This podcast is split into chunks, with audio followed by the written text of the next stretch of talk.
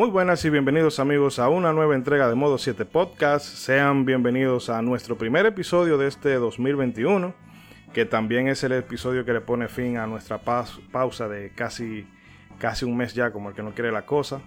Pero bueno, lo importante es que estamos de regreso y venimos por todo lo alto con ese segundo volumen dedicado a Chrono Trigger, que debió salir hace unos, bueno, hace ya un par de meses, sí. Pero nada, lo importante vuelvo y repito, es que estamos todos aquí, venimos con las pilas cargadas, este año, eh, bueno, ustedes no, no, se imaginan todas las cosas buenas que hemos preparado para este recorrido de, del 2021, pero lo que sí le aseguramos es que cada programa intentará ser mucho mejor que el anterior. Y bueno, como esta aventura temporal requiere de, de, de un equipo de expertos, me hago acompañar de mis compañeros habituales, empezando por ese célebre personaje amado por los buenos, temido por los hombres de mal corazón y por Alexis Medina, Ronzo, el marajá de Calpultala. Ronzo, ¿qué, ¿qué, nos cuenta? ¿Cómo está? ¿Cómo así? ¿Cómo así que temido por Alexis Medina? Sí, sí. Claro. a cerrar el canal. Alexis Medina es chévere, no va a hacer el canal de hombre. Aquí no hay miedo, lo dejamos en la gaveta. Oh, oh, oh, oh, oh, oh, Está bien, está bien. Gracias, gracias por la presentación. Muy buenas noches a todos los compañeros. Qué bueno que estamos nuevamente acá. Ha sido larga la espera, pero estamos nuevamente acá con Modo 7 Podcast. Y caramba, ya, ya se me estaba olvidando cómo programar aquí. Problemas con el micrófono y todo, para configurar todo. Es increíble, pero estamos aquí para dar lo mejor de lo mejor de nosotros y a disfrutar. Vamos a continuar. Es increíble cómo la gente se adapta a la vagancia, pero bueno, vamos allá. También nos acompaña nuestro psicoastrónomo certificado por la NASA, por la ESA, por la Agencia Espacial Rusa y bueno, por toda la Federación Galáctica que existe por ahí que todavía no la hemos descubierto. Nuestro psicoastrónomo Edric 296. Edric, ¿cómo estás? ¿Qué tal todo?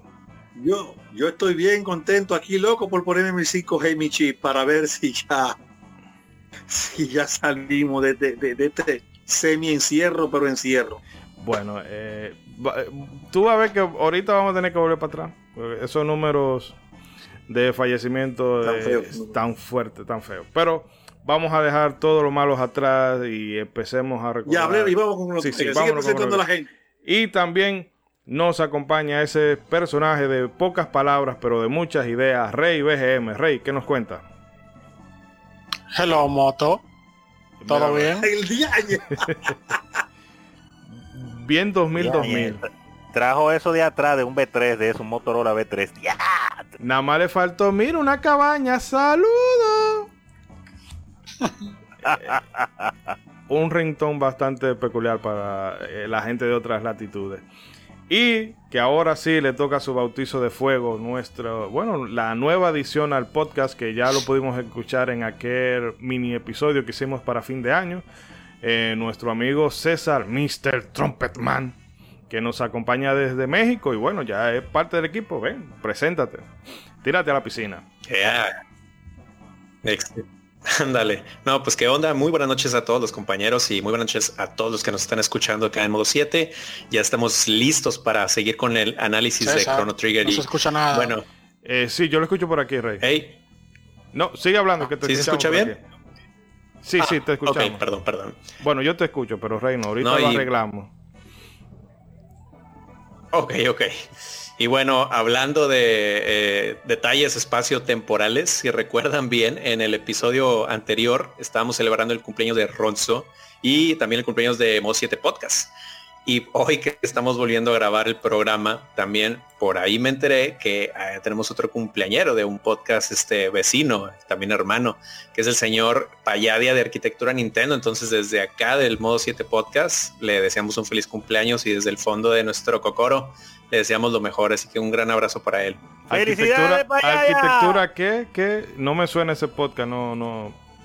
No, no, no, no, no me suena para nada ese nombre. Arqueología no, Nintendo, arqueología Nintendo, no, le suena. Digo, no, no, no, no sé, pero... ¿No te suena? qué extraño, qué extraño. Claro, claro que ¿No, me ¿No suena. llegó el sponsor entonces? Sí, no es que no ha mandado, tú sabes, el cheque de... El cheque ah, por el advertising. Ah, pero no, no, ahorita nada. he visto el PayPal. No, desde aquí le mandamos un fuerte abrazo porque realmente eh, hemos interactuado con él, pocas interacciones vía Twitter, pero a nivel personal y es eh, excelente persona en el trato y el trabajo que hace en Arqueología Nintendo es loable. Yo lo recomiendo muchísimo. Eh, o sea, ese formato de que es dato duro, dato duro, dato duro, pero siempre de una forma como amena y cuando ya se acaba el podcast tú sientes, óyeme, pero dame un poquito más, que eso yo entiendo que es lo que mejor puede hablar de cualquier producto, que deje a la, al público con ansia de más. Eh, chicos, ¿siguen por ahí o se cayó el Discord? Sí, sí, claro, claro, claro. Aquí andamos, aquí andamos. Estamos aquí, estamos aquí, jefe. Lo que pasa es que el mexicanito, güey, con su habladito nos pone a, a desear tamales. Ey, ey, eso fue... That's racist. Se le viene, a más se le viene el tamal. Pero nada, vamos. Ah, también que no se nos olvide que yo quiero mandarle un saludo muy especial desde aquí. También eh, a otro podcast hermano, que es a la gente de Pixel Perfect Podcast, que siempre nos tienen muy presente. Eh, siempre que hemos tenido algún inconveniente de salud, ya sea Ronzo o yo, que ya estamos en la edad de que solamente servimos para hierro viejo eh, bueno, siempre están pendientes de uno y nos mandan sus buenos deseos. Desde aquí también le mandamos otro abrazo y recomendar mucho eh, ese podcast para porque no todo tiene que ser retro en la vida, así que si quieren ponerse a la actualidad de una forma amena y muy ágil, bueno, Pixel Perfect Podcast. Y hechas las salutaciones del lugar, señores, vamos a esto. Que vamos, vamos, el vamos. viaje es largo. Así que, queridos amigos, disculpen la introducción tan larga, pero es que ha pasado tanto tiempo y uno se emociona más de la cuenta. Pero vamos allá con nuestro segundo volumen de Chrono Trigger. Que disfruten el contenido.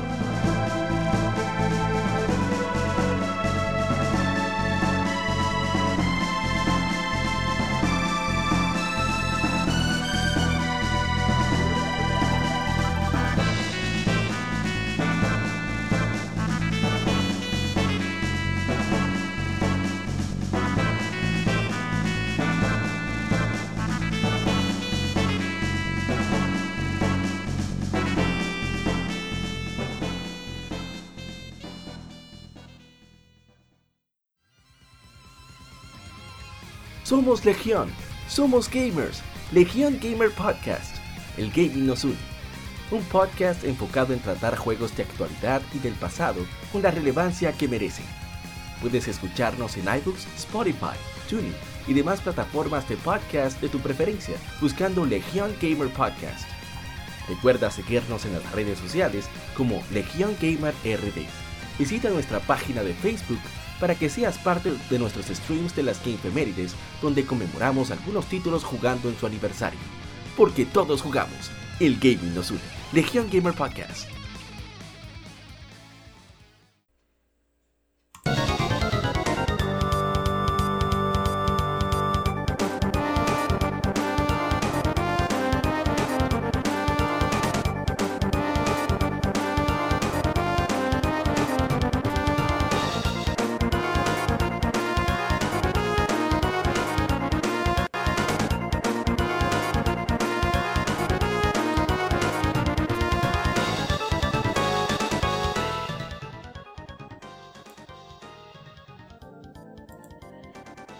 Bien, estamos de vuelta amigos. Vamos a empezar eh, con todo lo que hemos preparado en este episodio.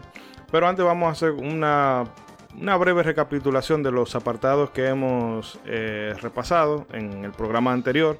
Que recomendamos que si tú si estás descubriendo el podcast ahora, bueno, pues antes de escuchar este, sería bueno que escuches el primer volumen y sobre todo suscríbete, que eso eh, nos ayuda mucho. Y bueno, entre más gente se suscriban, más aumentan las posibilidades de que algún día empecemos a fomentar, integrar concursos y demás cosas al podcast. Pero bueno, eh, en, en, el capítulo anterior de Chrono Trigger habíamos visto que Sakaguchi, Yuji Ori y Akira Toriyama en un viaje eh, hacia América, bueno, pues dijeron, vamos a ponernos de acuerdo con... Vamos a hacer un proyecto conjunto. Este proyecto casi no se da porque eso siempre pasa con la gente que posiblemente entre saque la idea surgió, pero después cuando se le pasó la borrachera dijeron, eh, vamos a dejarlo eso así. Bueno, pues Kazuhiko Aoki le dijo, no, no, bueno, vamos a darle a esto. Y ensamblaron un equipo eh, que tiene gente como, eh, bueno, Tetsuya Takahashi, de Xenogears, Xenoblade y toda, toda esa, esa caterva de juegos en Monolith Soft. Gente como Yasunori Misuda, gente como Masato Kato, en fin, que gracias al trabajo conjunto de este equipo, bueno, pues tuvimos eh, esta joya atemporal. Eh, Ronzo, no sé si ya viendo este resumen súper, súper, súper breve, ya usted no puede, breve. Sí, usted no puede contar detalles concretos de, Vamos a entrar en materia. Podemos entrar en materia, claro que sí, claro que sí. Después de ese mega ultra resumen que de verdad les recomendamos el capítulo anterior, porque que Shidori. Ay no, pero amén. Podemos entrar a hablar pues ya detalles del juego en sí finalmente. Eh, comenzando claro con los detalles básicos del juego para los que todavía increíblemente no lo han conocido. Y es que Chrono Trigger, o Chrono Trigger, como Chrono Trigger, Chrono Trigger. Decimos nosotros, conjuga una serie de aspectos, Chrono Trigger y ya, conjuga una serie de aspectos que ya era marca de la casa en los JRPG desarrollados por Squaresoft, aunque también implementó cosas muy propias que luego serían referencias en otros títulos. Un ejemplo de lo primero sería su, sistema de combate, que es el famoso Active Time Battle o ATB, que creó Hiroyuki Ito para el Final Fantasy IV. La particularidad del ATB es que cada personaje posee una barra que al llenarse le permite ejecutar una acción, sea un ataque, dar, tirarse un ítem, tirar una magia, etcétera. Y la velocidad con que, se, con que esta barra se llene siempre dependerá de las estadísticas del personaje, principalmente, claro, de su velocidad o agilidad.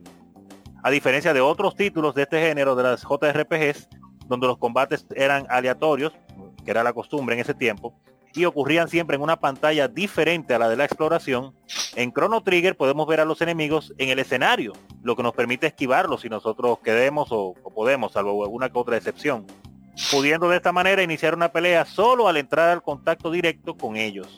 Además de que permanecemos en la misma pantalla donde, donde nos salieron los enemigos. Y eso es un detalle muy importante, haciendo una pequeña pausa con esto, que fue el, creo que el, no sé eh, en el momento que ustedes jugaron Chrono Trigger la primera vez, cuántas RPG habían jugado, pero para mí personalmente, no había jugado yo ningún RPG en ese momento, y no sé si había, en o JRPG, en que cuando tú fueras a pelear con los enemigos así en batalla por turnos te dejaran en la misma pantalla. Yo creo que todas eh, te mandaban a otra más bonita, más dibujada y etcétera, con diferentes estilos.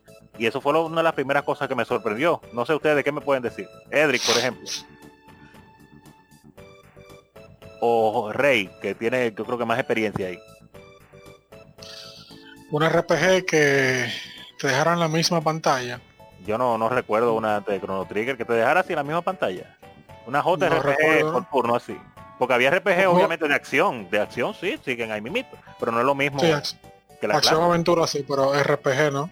RPG. Uno estaba súper acostumbrado a eso de que te, te jalan y, viene una, batalla. Hay, hay, RPG que tú podías ver a los enemigos, pero igual cuando le topabas te, mandaban a, otra pantalla. Sí, sí. Pero en, Luffy 2 pasaba eso. Que tú lo podías ver, podías estunearlo para, para ganar una ventaja, o bueno, para esquivarlo también, pero la pantalla y te jalamos para otro sitio pero yo no, no, recuerdo. Eso fue una de las primeras cosas que, me llamó la atención. Muy bueno el asunto de que ellos pues consiguieran con el este sistema de batalla de la Final Fantasy 4 con esa línea de tiempo, que creo que es de lo mejor que han inventado, porque ah, eh, y el tú verla la línea, porque hay juegos que, te, que tú sabes que los personajes tienen eh, diversos niveles de velocidad para atacar, pero tú no lo ves, tú nada más ves cuando ¡pam! puede atacar. Pero el tú verlos ahí, qué sé yo, te da cierto, te mantiene atento a la batalla. Y te aparte, quita la ansiedad como dice ahora. Sí. O te da más ansiedad a veces. No, porque es que, por ejemplo, en Final Fantasy...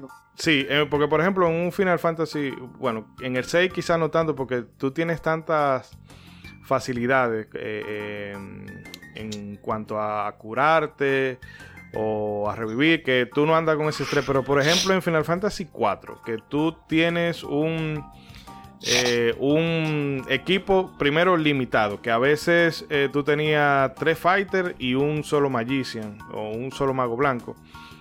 Y o tenías poco inventario o un save point aparecía una vez cada 10 kilómetros. Tú, a veces cuando veías ese save point, tú ibas con ansiedad que no me jalen, que no me jalen, que no me jalen. Y cuando ya tú ibas a dar el último paso y te jalaban. Y entonces eso ponía a uno bastante tenso. Y Chrono Trigger quita ese factor de que, bueno, mira, tú lo ves ahí, a veces es un poco más incómodo que en otras, evitarlo. Pero tú puedes, de hecho, el Black Omen, si tú quieres, tú lo puedes pasar prácticamente sin, sin, sin tropezarte con enemigos, salvo unos paneles que son obligatorios. Pero eso te, te permite relajarte más. No sé si César tiene algún apunte al respecto. Bueno, de hecho, eh, como comentaste hace rato, el, modo de batalla activo eh, contribuyó a que el ritmo del juego nunca se cayera y, es de lo que más califican como algo muy sobresaliente en el juego, que Chrono Trigger tiene un ritmo siempre muy bueno, entonces esto es en parte gracias al sistema de batalla activo.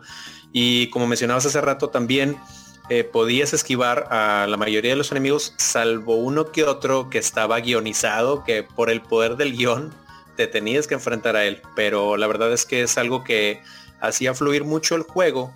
Y pues recordemos que en esa época los juegos que más se destacaban eran los juegos de plataformas, que era lo más accesible para la mayoría del público. Entonces, digamos que Chrono Trigger, al tener este sistema de batalla, te hacía sentir así de cómodo, como si estuvieras eh, jugando un juego plataformero donde si tú querías esquivabas al enemigo o te enfrentabas a él.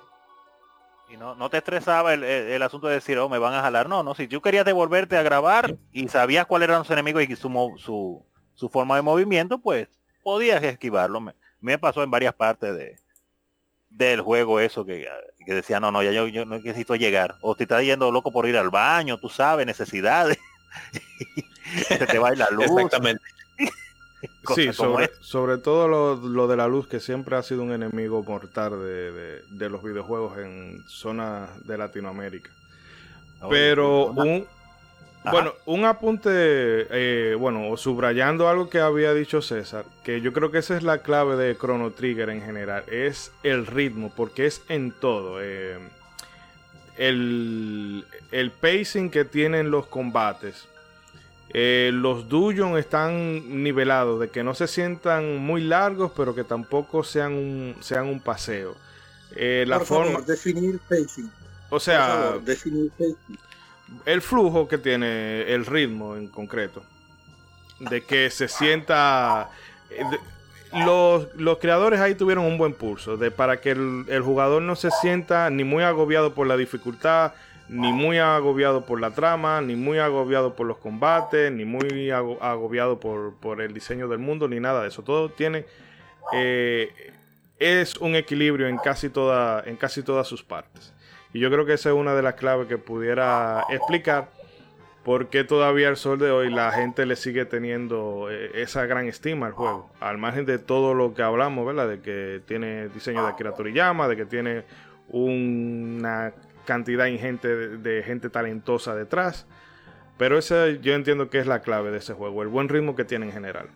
En general, sí. Inclusive la manera en que tú vas ganando los levels. Si tú quieres jugar el juego eh, sin pararte, que era la norma también en muchos RPG de aquel tiempo, eh, que tú tenías que obligatoriamente en alguna parte del juego hacer una parada y, ganar tres o cuatro niveles o cinco niveles. y quién sabe más, porque era obligatorio. Hay algunos RPG que estaban hechos de una manera que cada vez que tú avanzabas de un área a otra, tú sabías que tenías que pararte, armarte de equipo, durar un rato matando enemigos para coger dos o tres levels y entonces, eh, dos o tres niveles, y entonces tú podías avanzar. Pero en Chrono Trigger prácticamente tú puedes pasarte el juego si tú quieres dándole para adelante, matando los enemigos que te salen y tú vas consiguiendo los levels que tú necesitas. Y tú llegas prácticamente al final sin pararte a hacer ningún level en ninguna parte. el, nivel 50 yo creo que tú lo haces sin, mucho esfuerzo. Si tú vas matando todos tus enemigos y, vas avanzando en tu juego, pues sí, prácticamente sí. Y comprando tus armas que te salen, esas cosas, claro. Eh, no sé si alguien quiere... quiere comentar algo. Bueno, y también otra vez eh, venerar a la figura de Hiroyoki Ito, ese, ese como uno de los héroes de la franquicia Final Fantasy, como al que menos reconocimiento se le suele dar, pero el tipo, el tipo es duro. Ya solamente por el triple triad. eh, ojalá y que este que un día Square lo recate de, del rinconcito donde lo tiene y lo ponga en algo. le dé potestad. Duro, duro, duro el hombre. Eh, pero quería continuar, pero que no nos vamos a quedar nada más hablando del sistema de batalla, aunque vamos a tener tiempo para todo. eh, pero hablando de lo mismo, que otra de las características interesantes del juego, por lo cual se hizo muy famoso, fue pues eh, precisamente eso, la magia y los ataques especiales que se usan en las batallas, que en este juego le pusieron el nombre de Tech, para que suene como más bacano, tú sabes, más ciencia ficción Mm. que es de lo que trata este juego. Cuestan igual como las magias en otras RPGs, cuestan MP y claro, son de diversos tipos. Hay algunas que atacan a un solo enemigo, hay otras que atacan a un área en efecto y hay otras que atacan pues a todos los enemigos en la pantalla. Y claro, está hay técnicas que son más efectivas dependiendo de la ubicación donde se encuentren los enemigos, que eso fue otro factor interesantísimo de este juego, ya que muchos enemigos se quedan estáticos, pero otros se mueven por el escenario a medida que tú vas combatiendo con ellos. Un ejemplo de esto, pues claro, esta es el, lanzallamas de Luca, que afecta a todos los enemigos que están en una línea recta y si se mueven, pues ya no los afecta. Tú no lo puedes pues, medir. Eh, como habíamos comentado, claro, en el primer programa sobre este juego, la genialidad del sistema de las tech, pues es que permite la combinación entre dos y tres personajes para hacer ataques mucho más devastadores, a la par que también se ven muy espectaculares. Eh, por defecto, Crono es requerido en casi todas las combinaciones de triple tech, pero con ciertas pues se pueden encontrar, que se pueden encontrar, claro, en el juego, muchísimos Eh, escenarios. eh, un momentito, Eh, Ronzo, si puede volver un poquito a, bueno, a donde usted hablaba de que Tro- Crono era requerido, de que Trono, Dios mío, de que Crono era requerido, porque lo perdimos un poco. Ah, no, disculpe, disculpe. El trolo, digo, el crono. Ey, ey, Trollo, no, más respeto, más respeto. Ay, ay, ay, ¿me escucha? Sí, sí, sí. Sí, no, no, está pasado usted con eso de trono. no, decía que con respecto a la tri- triple tech, que eh, Crono es pues prácticamente requerido en casi todas como buen protagonista. Eh, pero con ciertas rocas que uno consigue en el juego, que se, se equipan como accesorios, pues eh, uno lo le permite hacer combinaciones de triple tech sin Crono con otros personajes. Eso ayuda mucho con Magus, que es uno que casi no se combina con nadie. El tipo de test de cada personaje pues viene dado según la afinidad con uno de los cuatro elementos que salen en el juego, controlan la magia, que son agua, fuego, rayo y sombra. Las únicas excepciones a estas reglas son Robo, que es un robot y por ser una máquina, pues no tiene supuestamente elementos, pero sus ataques caen como en el territorio de tipo sombra. Y Ayla, que es la, rubia de la prehistoria, que como viene de una época previa de existir la magia en el juego, pues sus ataques definitivamente no tienen elementos. Eh, eh, haciendo una pequeña pausa con esta parte, pues eh, igual, cosa que, que uno le impresionó, porque uno había visto pues eh, ataques, creo que muy pocas ocasiones, donde uno había visto ataques así de, de- de los personajes combinándose para hacer ataques antes de Chrono Trigger. Y me gustó la manera en que no te lo dicen explícitamente, y que mira, pon este personaje con este para que hagas una doble tech una triple tech. No, no. el personaje tiene que tenerlo en tu equipo y el personaje ganar las magias que, que- son que se necesitan para la doble tech o la triple tech. Y ahí te aparece plan y tú dices, wow, algo nuevo. Entonces tú siempre quieres estar como probando combinaciones de personajes. Eso hace que tú inclusive uses personajes que quizás tú no, te, no le ibas a usar porque no te llamaban la atención. Solamente para descubrir nuevas tech, nuevas doble tech triple tech. Eh, eh, digo, no sé si eso también fue algo impresionante para ustedes. Eh, por ejemplo, Rey, ¿qué tú nos dices de esa parte de la batalla, de las tech? ¿Te, te, te agradó algún personaje más que otro para las tech? ¿O qué pasó ahí? Sí, yo siempre usaba Frog y Luca por el Frog Flare. Ey, pero tú eres de los míos. Usaba Frog, el hombre. Tú eres de los míos. Uno, uno mataba a todo el mundo con, con el Frog Flare. Sí, porque el Frog daba durísimo. y entonces Frog Flare más todavía. Sí. Oye, mira que me he topado con mucha gente que, que, que no usa Frog, porque qué sé yo, por diferentes razones. Yo, pero Frog es duro. No, que el sapo del carajo. Pero el tigre de la Mazamune. Ah, no. Me- Lo usaban para hacer el X-Strike y ya. A mí, Frog como personaje, incluso eh, el arco que tiene, me parece muy chulo, pero yo lo que siento es que después de un punto, eh, los otros personajes están tan rotos que ya como que él se queda un poquito rezagado, eh, por lo menos para mí, así yo lo, lo sentí.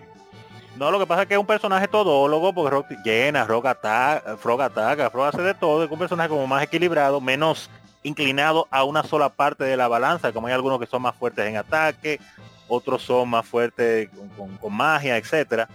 Pero Frog tiene como, como un chin de todo, si usted se fija. Entonces, Frog prácticamente está puesto ahí por si cuando te quiten a Crono, tú lo puedas poner a él ahí tranquilamente. Mm. Él combina mucho y combina bien y, y hace de todo. Atento a Chercha. Es por eso, es por eso, pero Frog es bueno y tiene su, su, arco de redención después con las misiones alternas cuando te encuentras con, eh, con la armadura del, del, amigo de él así con Cyrus Cyrus Cyrus sí Cyrus que eh, historia cruda eh, bueno ahorita no ahorita la, la, abordamos un poco pero a mí ese tema de las triple T como usted decía que fomentaba a que tú experimentaras con con cada, valga la redundancia, combinación de personajes. Porque siempre había, siempre había algo. Em, tú puedes, no sé, por ejemplo, eh, gente como Luca y Ayla, que son como los dos extremos, porque Luca es muy, muy hechicera y Ayla es de fuerza. Bueno, pues entonces tú, tú combinabas, era prácticamente una, una bomba atómica porque sumado al, poder de la magia de Luca con el tablazo que te iba a dar Ayla cuando se prendía en fuego o si Crono le, le daba un rayo o eh, la combinación que ella tenía también con, con Frog que hacían un tornado súper chulísimo. Es decir, que eso siempre te, te, incentivaba a experimentar. Y eso también ayuda, o bueno, o ayuda también el hecho de que en este juego todos los personajes son carismáticos, que quizá puede que algunos, bueno, como usted dice, que no le gusta jugar con Frog por X o Y circunstancias, bueno, pues ya es un asunto personal. Pero son likeable, porque tú tienes casos como por ejemplo en Final Fantasy VII, que tú tienes personajes como Kai Sid, y tú dices, ¿para qué carajo tú metes un personaje como este en este, en este juego? Entonces, tiene cosas como Yuffie, que son como un poquito personajes insufribles, pero en fin, que eh, no se da ese fenómeno que pasa en muchos JRPG, que tú coges tres personajes y los otros tú los dejas abandonados. Que eso a veces juega en tu contra, porque llega un punto en la historia en que te hacen jugar con los personajes que tú menos has tocado y tú estás en un sitio nivel 50 y los tipos tú lo dejaste de usar en nivel 15, nivel 20 y bueno, ya... Qué dolor. Que va a pasar a decaer. Eh, César o Edric, si está por ahí, si quieren comentar algo al respecto de, esto que hemos comentado. Triple tech, doble tech, tech. Todo tech. No, pues nada más que para digo, para el tiempo, para el juego era muy impresionante descubrir estas double tech o las triple tech que se veían impresionantes. Era algo muy, muy novedoso. Eh, yo me declaro fan del, del tech de Chrono y de Frog, donde este, hacen el corte X. Este, está muy, eso está muy, muy, el visual está muy, muy bueno.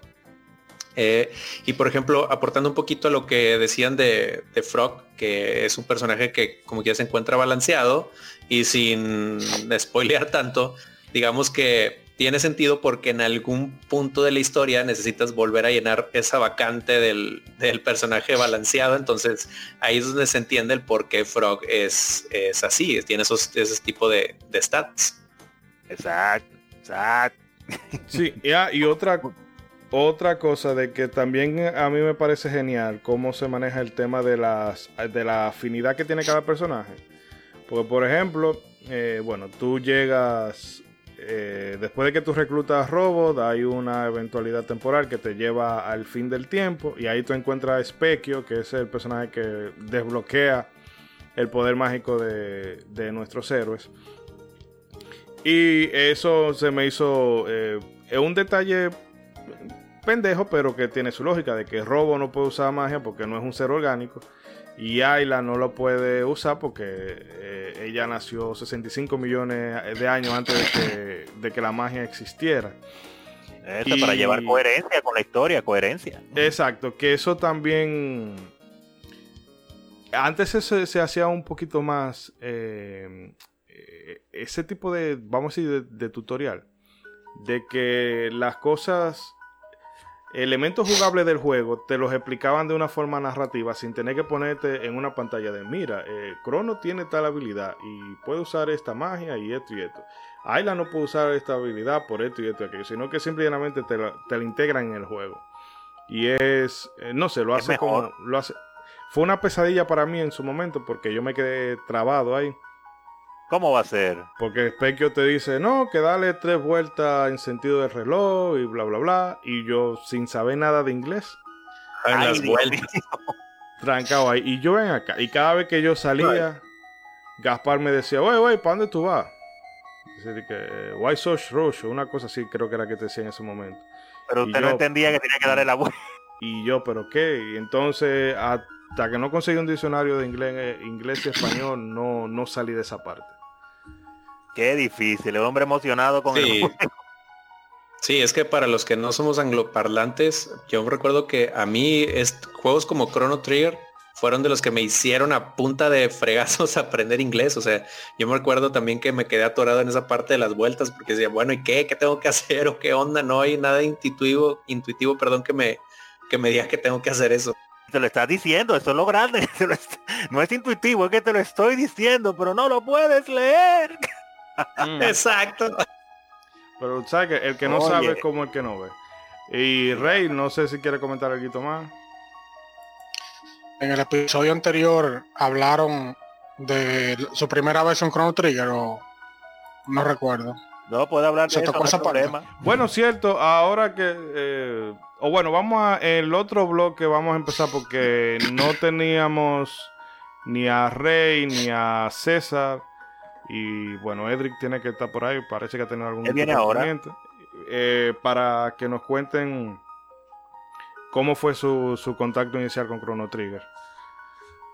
Ah, pues muy bien, pues, pues, dejamos para ahorita. Bueno, en ese caso y para continuar un poquito con el, con el grosso contenido y poder hablar ahorita más de eso, eh, podemos seguir diciendo que, claro, uno de los aspectos el aspecto más jugable, claro, que, más destaca en este juego, lo que dice el título, la palabra crono y todo eso, y que más llama la atención, es son los viajes en el tiempo. La aventura en este juego nos llevará por distintas épocas y distintos escenarios donde encontraremos, pues claro, aliados y enemigos. Y por norma, pues las acciones que llevemos en determinadas eras tendrán repercusiones en épocas futuras o incluso de manera retroactiva. Esta particularidad también aporta la profundidad a la exploración ya que la exploración ocurre sobre un mismo mapa, pero al poder visitarlo en distintas eras, es posible mostrarnos escenarios muy variados. La navegación ocurre en dos tipos de pantallas diferentes. En el Overworld tenemos una representación a escala de los personajes y localizaciones del juego, mientras que al entrar en esta podemos navegar e interactuar con los escenarios. Los viajes en el tiempo son posibles gracias a los portales que se hallan en el End of Time, el fin del tiempo, los cuales nos llevan a puntos muy concretos del mapa o vía la nave Epoch, que es una nave que uno consigue más para adelante y que también te ayuda a navegar por el tiempo. Eso es clave ya que dependiendo de la época y el medio que decidamos utilizar para derrotar a Lavos, decidirá el final y las variantes que obtendremos. Claro está, claro está. Eh, pues como, mencioné ahí, detalle importantísimo del juego porque eh, también en, ese en esa época de Chrono Trigger teníamos muchas JRPGs pero que estaban como, no digo que estuviera mal porque lo disfrutábamos mucho, pero casi todas tenían que ver con historias como que se desarrollaban como en el pasado, eran medievales y cosas como esa, o en cosas tipo steampunk, que era como pasado o futuro al mismo tiempo mezclado. Y aunque Chrono Trigger tiene eso porque viaja por muchísimos tiempos, pero el tema del sci-fi, de la ciencia ficción, está pues muchísimo más presente gracias a este aspecto de los viajes en el tiempo, que en ese tiempo eso fue una cosa que también, como que dicen, blow my mind, así me voló la, mente y dije, wow, pero esto sí está heavy. Tú haces una cosa acá, va para el otro mapa en otra era y ves el mismo mapa, pero con pequeñas alteraciones y pequeños detalles. Y cuando, porque al principio tú, viajas en, de un lado a otro y tú no notas la diferencia, pero cuando tú empiezas a hacer cosas en el juego y tú empiezas a ver las repercusiones, es que tú dices, ok, y te prende el bombillito.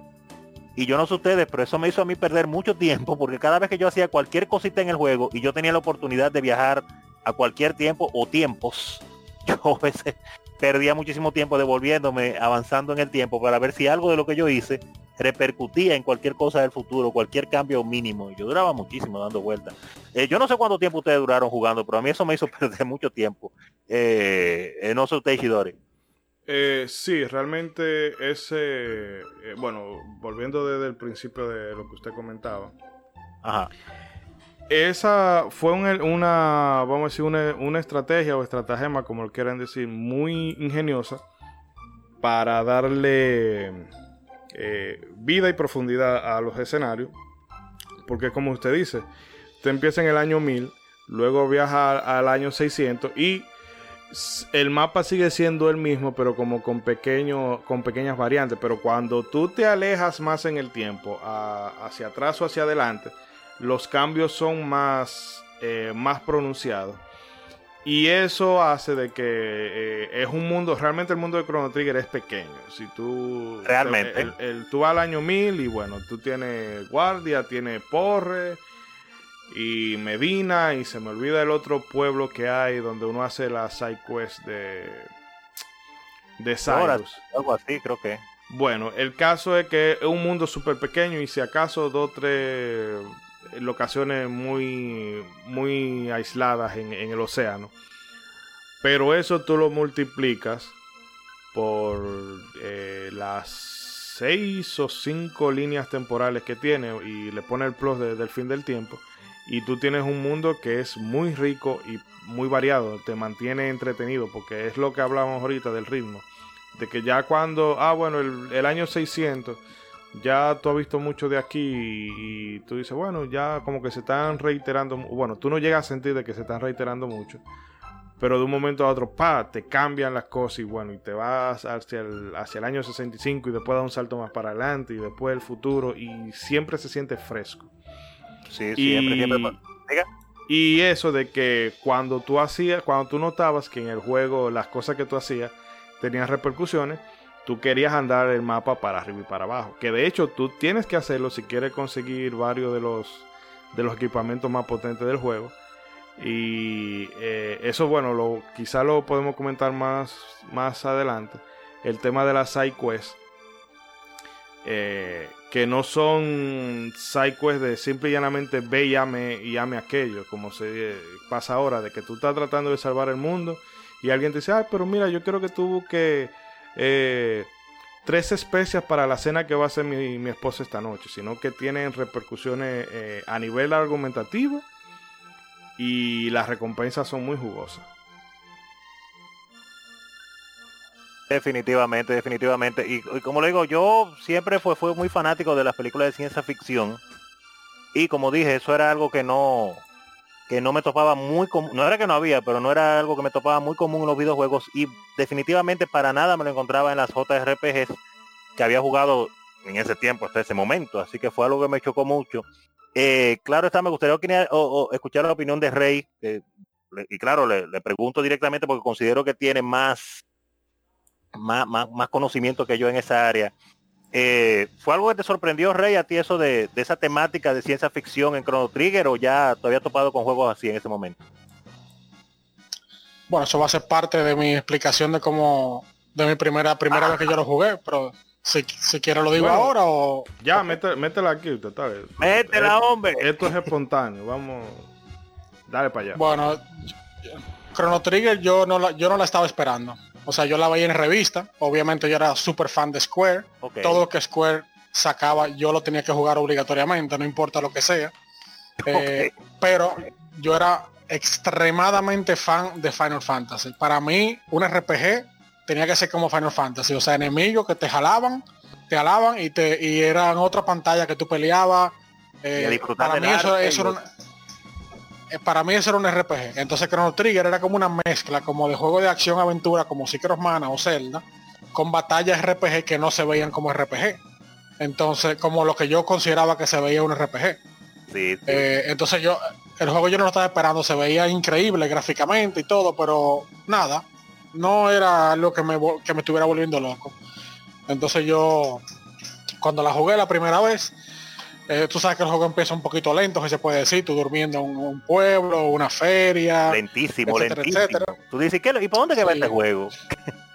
sí, entonces, eh, obviamente yo, yo disfrutaba el juego, obviamente, pero no era nada que me dejara, no fue como por ejemplo la, la celda Aliento de Past, cuando tú salías de la casa que estaba lloviendo, eso me dejó loco o la mía Final Fantasy, el intro que tenía con, los tres sí. Magic Armor caminando hacia, hacia hacia donde era Anarchy, eh, cosas así. No, para mí no tenía, no tenía eso. Entonces, obviamente yo lo seguí jugando, pero todo eso cambió cuando yo llegué al punto donde yo creo que todo jugador hizo lo mismo que yo. Cuando uno llegó al 12.000 antes de Cristo, que uno escuchó esa deliciosa música.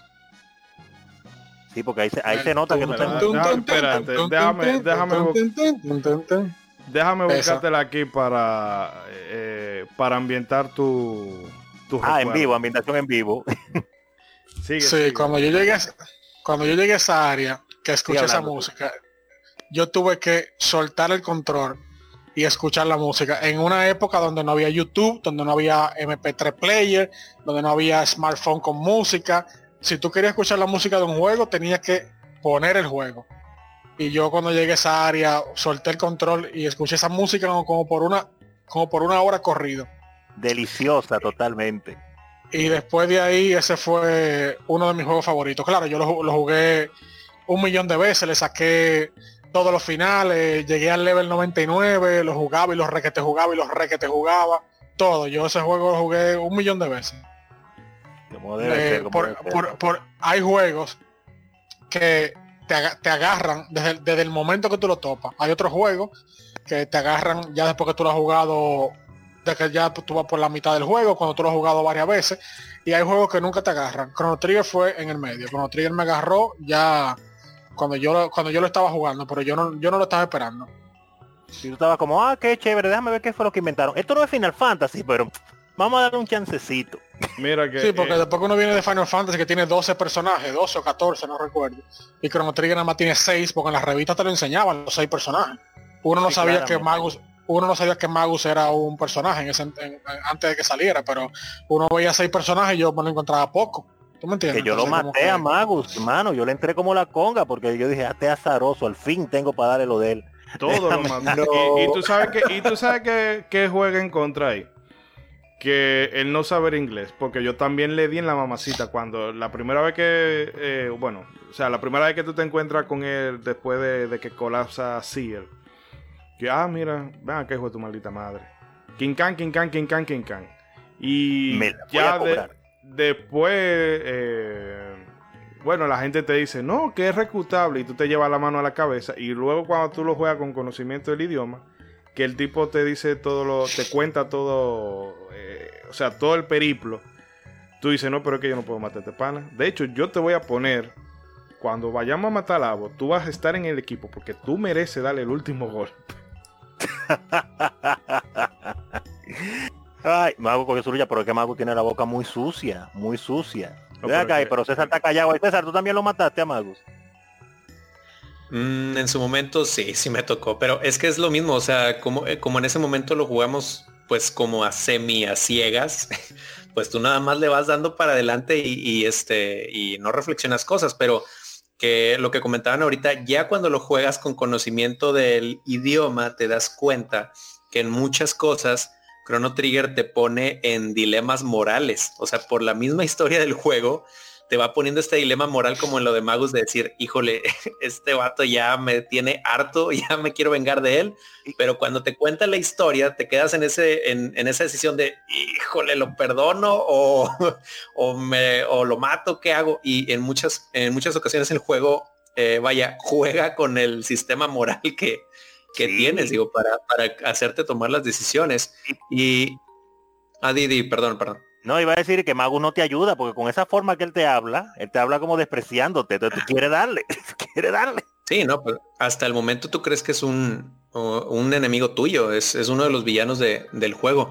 Y volviendo un poquito eh, hacia atrás de, lo que mencionaban de lo de los viajes en el tiempo, digo, eh, realmente a mí, yo siempre he sido muy fan de las historias de viajes en el tiempo, entonces Chrono Trigger la verdad no me falló en nada, en nada de, de todo lo que me gusta, porque eh, lo que mencionaban ahorita, de que el juego comienza y el juego comienza sin ninguna cinemática, sin una historia rimbombante que te digan en el año tal, eh, ocurrió una catástrofe, ¿no? O sea, amaneces y dices, pues todo está bien, ¿y ahora qué? ¿Para dónde voy? Pero algo que tiene de interesante Chrono Trigger es que te van dando la historia de cachito en cachito y ahí es donde dices, ay, no juegues, ¿qué, qué más sigue? Y ahora ¿qué, qué, qué pasa en la trama? Que, por ejemplo, uno de los momentos impactantes es cuando precisamente vas al futuro y que ves todo devastado y dices, a ver, a ver, a ver, ¿qué pasó? Si de donde yo vengo todo estaba verde, todo estaba vivo, había mucha gente y ahora todos tienen hambre eh, y, y no hay comida y todo está devastado. ¿Qué fue? ¿Qué, en qué nos equivocamos o qué oh, pasó? Cuatro, eso fue, eso pudo también ser resultado de cuatro años de un gobierno latinoamericano. también. puede ser, puede ser. Tal vez este Chrono Trigger se, nada que se ambientaba en Latinoamérica. Bueno, bueno. Un gobierno Dios, mío. Dios mío. No, bueno, y este, y por ejemplo, otra de las de los detalles que tiene de viajes en el tiempo Chrono Trigger es que hay objetos que tú puedes esperar, que por ejemplo los encuentras en alguna época pasada, pero que si no los agarras o no los obtienes y te esperas a ir al futuro, tú los puedes obtener en una versión mejorada. Y ese tipo de detalles son excelentes. Y verdad, eso me pasó a mí con que, que no esperé, que no esperé y lo cogí en el pasado, el objeto, y después que grabé y todo fue que pensé, pero ¿y si yo lo hubiera cogido en el futuro? Y después lo cojo en el pasado, entonces lo puedo coger dos veces o me sale mejor o qué lo que, pero ya yo había grabado la primera vez que jugué y no pude obviamente darle para atrás, pero la segunda vez sí exploré esa posibilidad. Me pasó con unos cuantos objetos, que hay, hay algunos que tú lo puedes conseguir dos veces gracias a eso. Lo consigues, en el futuro de un cofre, vas al pasado y el cofre ahí. Eh, Exactamente así como lo dijiste. Sí, está ese truco para obtener este objetos dobles. No, yo recuerdo que este, no sé quién fue que me dijo el dato, si no fue eh, Wilfrido, Wilson, no, que si tú vas al pasado y le dices que no, cuando te pregunten si lo quieres abrir o no, tú vas a obtener una versión más, eh, más potente en el, en el futuro. Y eso te pone como un loco porque tú siempre estás pendiente de, porque esa cajita negra que tú te la encuentres al principio del juego, tú te ven acá, pero ¿y qué? ¿Y qué? Y cuando a ti te dicen, mira, tú la puedes bloquear, tú te pones a andar el mapa, eh, o sea, tú viajas por el tiempo y el espacio, literalmente. Sí, pero, pero una pregunta. De una cajita negra. Usted cuando le salieron esas cajitas al principio, usted llegó a apuntar las cajitas de que, ah, mira, de una aquí, una allá, porque uno al principio te la, se la topa, pero yo no apunté las localizaciones de las cajitas. No, por eso digo que yo iba como loco. Ven acá, ¿dónde fue que había? ¿Dónde yo era que estaba? Yo, me acuerdo que había uno en tal sitio y déjame ver si Ahora, que hay otro. Yo apuesto que Rey sí la apuntó la, localización de la, la cajita la primera vez que jugó, ¿verdad, Rey? No, no, no. Yo no soy tan psicópata. No, bueno, sí, él lo, él lo deja. Los mapas, tú dibujas los mapas. No, él la, la línea él la dibuja en no anotar cosas, pero la de quemar cosas ya eso sí es negociable. Ah, eso sí es negociable. Exacto. no, pero yo cogí un pique y dije, yo debí de haber apuntado eso, porque yo hacía apuntes en ese tiempo, pero con eso de las de las cajas mágicas esas, yo decía, no, eso seguro, a mí no se me olvida, y eh, después me dicen que lo que. Mentira. Usted toma como con 10 o 12 cajas antes de que te dejen abrirla. Yo, fuck. ¿Y ahora dónde fue a revisar todos los mapas? No, no, no, no. Pero, pero, pero, pero, mira, una cosa que usted mencionó ahorita, se me iba a olvidar. Que usted dijo que los mapas son pequeños. Y realmente es así. Los mapas, que fue una cosa que también me sorprendió eh, cuando uno viene de jugar otras RPGs, cuando usted lo mira el mapa primero y después se ve donde usted camina, es pequeño el espacio, a pesar de que el mapa usted lo ve ocupándole la pantalla casi completa cuando lo mira. Y es algo que choca eh, en comparación a otras RPGs que uno jugaba antes, donde cuando te ponen un mapa mundi, es un mapa mundi, es un mundo de verdad, y, de una esquina a otra hay una distancia considerable. Pero en Chrono Trigger no es así. Y yo digo que eso puede estar relacionado con algo que usted mencionó anteriormente, el asunto de no hacer el juego ni canzón ni nada de eso. Entonces, el, no hacer el mapa tan grande, de por sí es, grande realmente porque hay varias eras, pero mentalmente tú lo ves pequeño porque tú lo vas viendo una era a la vez. Y el, si tú necesitas andarlo de un lado para otro, pues es fácil. Y así lo hace menos tedioso, definitivamente. Eso seguro fue algún tipo de estrategia también de parte de los programadores, aparte de ahorrar memoria. No, y que aunado a lo que estamos hablando ahora, eso tiene la facilidad de que si tú te vas a poner a buscar cofres, eh, no te tenga que pasar eh, tiempo en eso, en, buscando aquí o en déjame coger la navecita y ah, que si te va al, si tú te pones a hablar por el, por el mapa, hay una isla que casi no se ve y ahí tú aterrizas, o sea, como para evitarte todos esos dolores de cabeza en la exploración de Mira, eh, esto es un mapa contenido, ponte a buscar, eh, tiene que buscarlo como sea, pero no va a ser una cosa agobiante. Y eso también porque eh, eso yo creo que está, la base de todo eso está pensado en la rejugabilidad del juego, valga la redundancia otra vez. Porque ellos saben que tú vas a jugar ese juego una y otra vez, una y otra vez, una y otra vez. Pues mira, cada vez, la primera vez va a ser un poquito eh, más extensa, porque verdad, la primera vez, pero luego ya tú lo vas a dominar como la palma de tu mano. Sí, definitivamente. Entonces, te aprendes el esqueleto de un mapa y ya, pues ya los otros son prácticamente iguales, con sus, salvo sus diferencias, pero tú te sientes familiar, aunque vayas a otro mundo. Diga, eh, César. Exacto. Ah, no, que al final del día todo contribuye a lo que mencionamos, el ritmo del juego, que hasta en la rejugabilidad se pensó precisamente en todo esto para que eh, pues te encontraras luego con el New Game Plus y tú dijeras, mm, bueno, ahora puedo volver a jugar todo y no te cansa volver a, jugar el juego o regresar a ciertas partes. Que digo, hay juegos que los terminas y dices. pero, este. Te perdí un poquito. Pero Chrono Trigger tiene ese detalle. Ah, ¿desde dónde? Eh, no, lo último que tú hablabas de, del mundo. Y el mundo y el New Game Plus.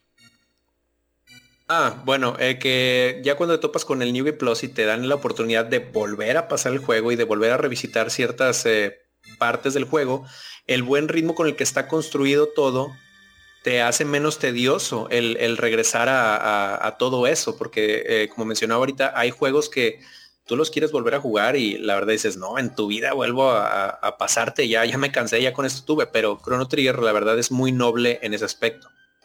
Sí, eh, Breath, Fire, Fire 1 es un juego que yo no vuelvo a jugar, simple y llanamente por el nivel del topo. Del sueño del topo. Nada más con eso ya te Nunca más. Lo, te quiero mucho, eres muy... Eh, eh, me gustó, fuiste el primer JRPG con el que yo tuve contacto y todo lo que tú quieras, pero no te vuelvo a jugar por eso. Sí, pero mira, hablando, hablando de ese detalle, eso fue otro detalle interesante de ese juego el New Game Plus, porque anterior a ese había habido juegos que tú eh, tenías una segunda vuelta o, hacías cosas una segunda vez, pero yo creo que no había habido nada que estructurara un New Game Plus como ese, así una continuación, donde tú siguieras con todos tus ítems y todas sus cosas y que prácticamente no es, eh, eh, o sea, es una es un recomenzar el juego, pero te recompensa porque tú tienes más cosas que hacer con todos los finales que te dan. Entonces yo creo que no había habido tampoco un juego así anteriormente. Eh, Rey, claro, ya nos ha hablado en otras ocasiones del caso de la celda de Nintendo, la, primera Legend of Zelda, que tú tienes una segunda vuelta, pero Rey, porque no, yo no jugué, como te dije, no llegué a jugar la segunda vuelta de ese juego. Cuando tú vuelves y la juegas en la leyenda de Zelda de NES, eh, ¿tú tienes que comenzar otra vez desde cero o te dejan algún ítem o algo por el estilo? Lo que pasa es que hay una diferencia lo de ser la 1, un second quest. Un second quest original normalmente es como tú, eh, que básicamente como un segundo juego. O sea, donde tú tienes contenido nuevo, etcétera. Pero tú empiezas desde cero, tú no empiezas con todos tus ítems ni nada. Entonces está el New Game Plus, que el término lo popularizó Chrono Trigger, donde tú eh, empiezas de nuevo con todo tu, tu, magia o experiencia, lo que sea, en realidad el primer juego que yo sepa que uso New Game Plus, aunque no se llamaba así, fue Zelda 2. Porque en Zelda 2 porque tú lo acabas, tú empiezas de nuevo el juego eh, a diferencia de ser la 1, no tiene contenido nuevo, pero tú empiezas con toda tu magia. Oh. Eh, toda la magia, toda la experiencia, no sé, pero tú empiezas, eh, tú empiezas ya más poderoso, no, no empiezas desde cero. Ah, no recuerdo exactamente qué. Pero comienza con cosas, comienza con cosas ya, ya de tu primer juego. Técnicamente, técnicamente ese es un New Game Plus, porque tú no tienes, la historia no cambia, tú no tienes dungeon nuevo ni nada. En la 1 un second quest porque ahí tú sí tienes dungeon nuevo y, y, y en lugares diferentes, etcétera. Entonces Chrono Trigger, New Game Plus, el juego en sí no tiene contenido nuevo, lo único que cambia son los finales. Así que tú técnicamente podrías decir que es una mezcla entre New Game Plus y, Second Quest. Mm, y, realmente. Y está también lo que es el Second Loop, que eso se ve mucho en los juegos de nave, cuando tú lo acabas, que tú empiezas de nuevo, pero más difícil. Ah, sí, con no, pero pasa eso también también Castlevania 1 tuvo exacto. Empieza de nuevo, pero más difícil. Mm. pero mira, eso le llama hablar con la gente que la, sabe. La, segunda vuelta. Sí. bueno, de hecho. Diga, diga. De hecho, y bueno, eh, se van a tener que comer su referencia a Dark Souls otra vez, así que. Eh, no, que, en, siempre, no que en Dark Souls usan ese, esos dos recursos de el New Game Plus, donde te pasan todo o casi todo, excepto por ítems u objetos claves y te van aumentando la dificultad. O sea, tú juegas el juego una vez, dos veces y hasta la séptima vez sigue aumentando, escalando la dificultad. Pero una cosa que quería mencionar antes de ir, volviendo de nuevo a Chrono Trigger, antes de que se me olvide, eh, referente a lo de los personajes y demás, y, de la exploración, que son las tabletas. Que cuando tú vas caminando en el mapa y tú sientes eh, ese brillo en, el rabillo del ojo, tú te pones, espérate, en atención, para buscar dónde está esa tableta, recógela porque eso te permite eh, customizar o, rolear mejor el personaje. Ahí los Magic Tab, los Power Tab. Power Tab, Speed Tab, que en el Black Omen yo me sabía eh, Power Tab, robársela a un al, a un enemigo que se parece al jefe que uno encuentra en la caverna que está cerca de la casa de, de Ok, que, que tiene con. Eh, creo que ya, ya, Topster, creo que se llama eh, esa versión de ese enemigo. Más o menos. Que yo robaba el Power, power Tap. Yo entraba y salía Power Tap, Power Tap, Power Tap. Y yo ponía a Luca, que Luca eh, ah, con la. Yo no me sabía ese truco. Con la. Creo que la Dream Gun, que tira ataque aleatorio. más o menos como el Crisis Arm de, de robo. Que un plomazo te podía bajar 7. Como también te podía bajar 3500. Entonces. Pero, ¿qué es lo que, ¿qué lo que tú decías que de tableta? ¿Qué tableta? Lo, lo, las taps, la Power Tab. ah, ok, ok. No, por eso hice la salvedad, porque yo sé que eso confunde, porque uno lo conoció como tap acá, porque lo jugó en inglés. Sí, no, lo que pasa es que eh, fue la, el, nombre que me vino a la cabeza, pero... Eh, internacional ahí, privando en fino. Tú sabes cómo es. Eh, inclusive o vamos a llamarle tabletes para sonar más inclusive. Eh, que eso era una de las eso te ponía compulsivo y tú siempre pendiente. Dónde tú un brillito déjame ver y buscarlo. Y, eh, yo por norma todos los Magic se lo ponía a Luca. Que ya cuando al final del juego cuando esa mujer tiraba un flare no quedaba nada en pantalla. Sabemos que usted estaba en aficie con Luca. Esos cuatro ojos la primera wife primera waifu no se olvida. Ay, esos pixeles, uff, esa cinturita. Por, si acaso el, el, tab, eso eh, no es tableta, eso es, tab es como un trago, como una bebida. Ok. Ah, para que tú veas, yo no sabía eso, nunca lo había averiguado. Sí, yo conozco esa palabra por, eh, creo que Back to the Future 3, que cuando él estaba en el pasado, que él iba, él fue un bar y dice que, que, que, le dé un tab. Que creo que él decía eso, no lo recuerdo bien. Nada, el punto que había un enemigo que te engañaba en el bosque, que tú veías de que el brillito y cuando tú ibas a coger era un enemigo escondido en una mata. Y en... Qué azaroso.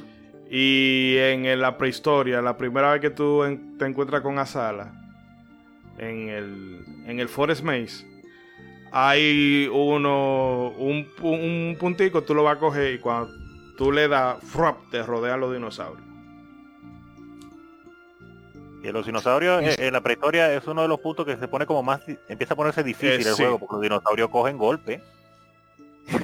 sí, y tiene que, fácilmente tiene que gastar mucha magia, porque si tú no le das con, con el lightning de, de Crono, no le baja la defensa. Diga Rey, ¿qué iba a decir? No, que sobre Magus, que dijeron hace un momento que lo mataron, eh, la segunda vez. Yo lo maté, pero yo sabía que él era un personaje y me di cuenta por el nombre, por algo que también pasaba en Final Fantasy 3, en la 6.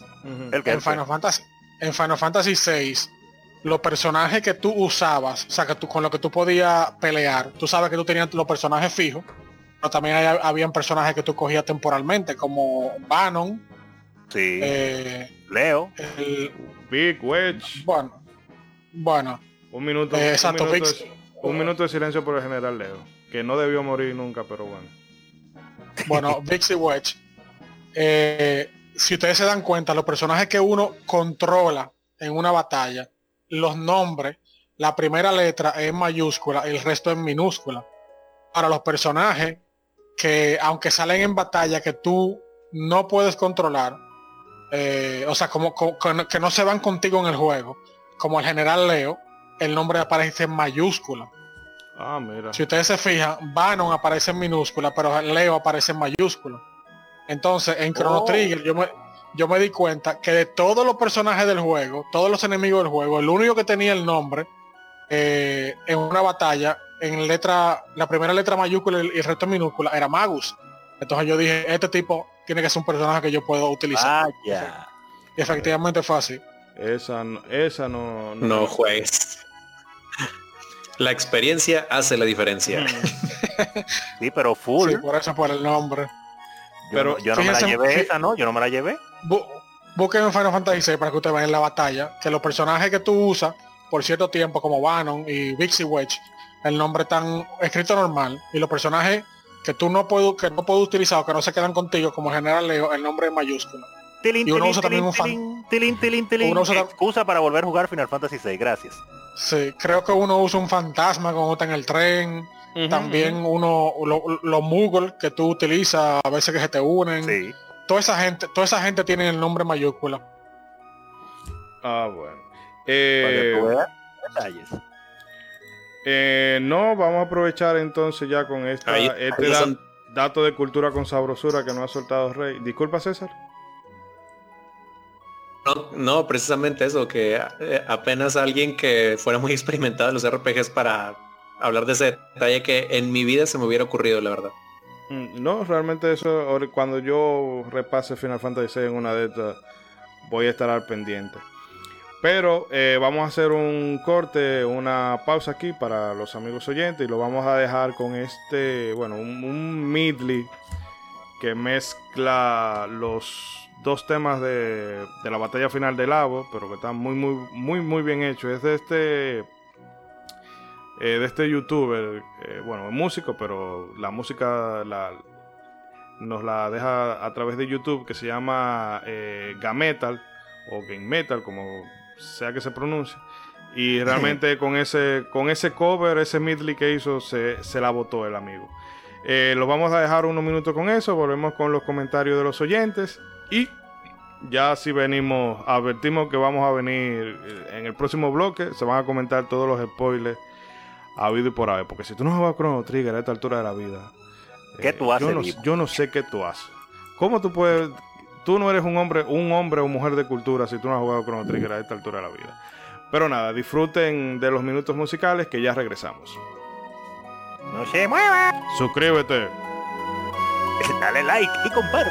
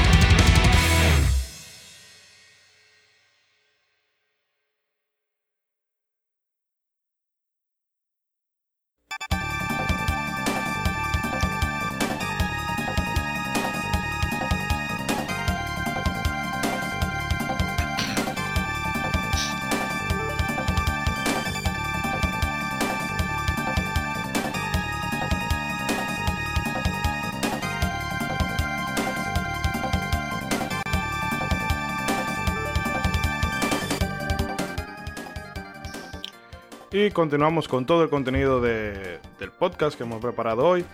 Pero antes de iniciar propiamente el segundo bloque, eh, eh, Rey, tú querías hacernos una pequeña puntualización. O mejor dicho, empatar algo del bloque pasado antes de proseguir.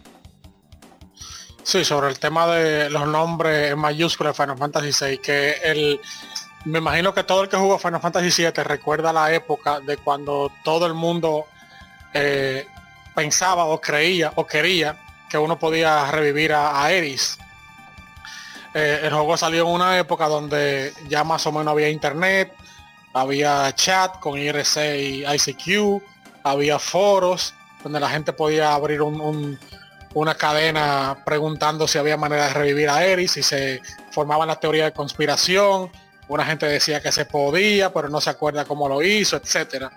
Eso, eso mismo exactamente sucedió con Final Fantasy VI y el general Leo. Lo que pasa es que en esa época no había internet, eso nada más uno lo leía en revista, la gente escribía siempre en revista. Yo leía todas las revistas, todita. Y en la sección de cartas siempre había alguien que escribía preguntando cómo revivir al general Leo. Que yo eh, logré jugar con él, pero no me acuerdo cómo. O que salió un truco que se puede, pero siempre había una teoría. Entonces yo sí, sí igual, y lo mismo es con Aeris revivir a General Leo y revivir a Eris era lo mismo. Eh, lo que pasa es que Final Fantasy VII fue obviamente muchísimo más popular, obviamente tuvo más gente teorizando que Final Fantasy VI, pero yo siempre supo que General Leo no, se podía revivir por lo del nombre, porque el nombre es mayúscula, porque los otros personajes con los que tú jugabas con ellos tenían el nombre minúscula y General Leo el nombre en mayúscula, y yo con eso yo inmediatamente supe que ese personaje nunca, no, no, no era jugable. Tuviste ese real hint. Exacto. Y gracias a eso, entonces fue cuando jugué a Chrono Trigger que yo vi que el nombre de Magus no estaba en mayúscula, igual que todos los otros nombres. Yo dije, ah, esto es un personaje entonces que se puede, se puede jugar. Por, eso fue como que yo hice la conexión. No, es una de las cosas que, ah, bueno, nada más para decir esto rápido, que me gusta cuando a veces eh, detallitos, los RPG son juegos que están hechos para jugarse pues principalmente en solitario, son juegos de un solo jugador, normalmente, con una historia larga para que tú te metas en ellas. Pero sin embargo, yo, aunque pocas veces lo he logrado, trato cuando voy a jugar una RPG nueva de, si hay alguien que le interese también, que la juegue también.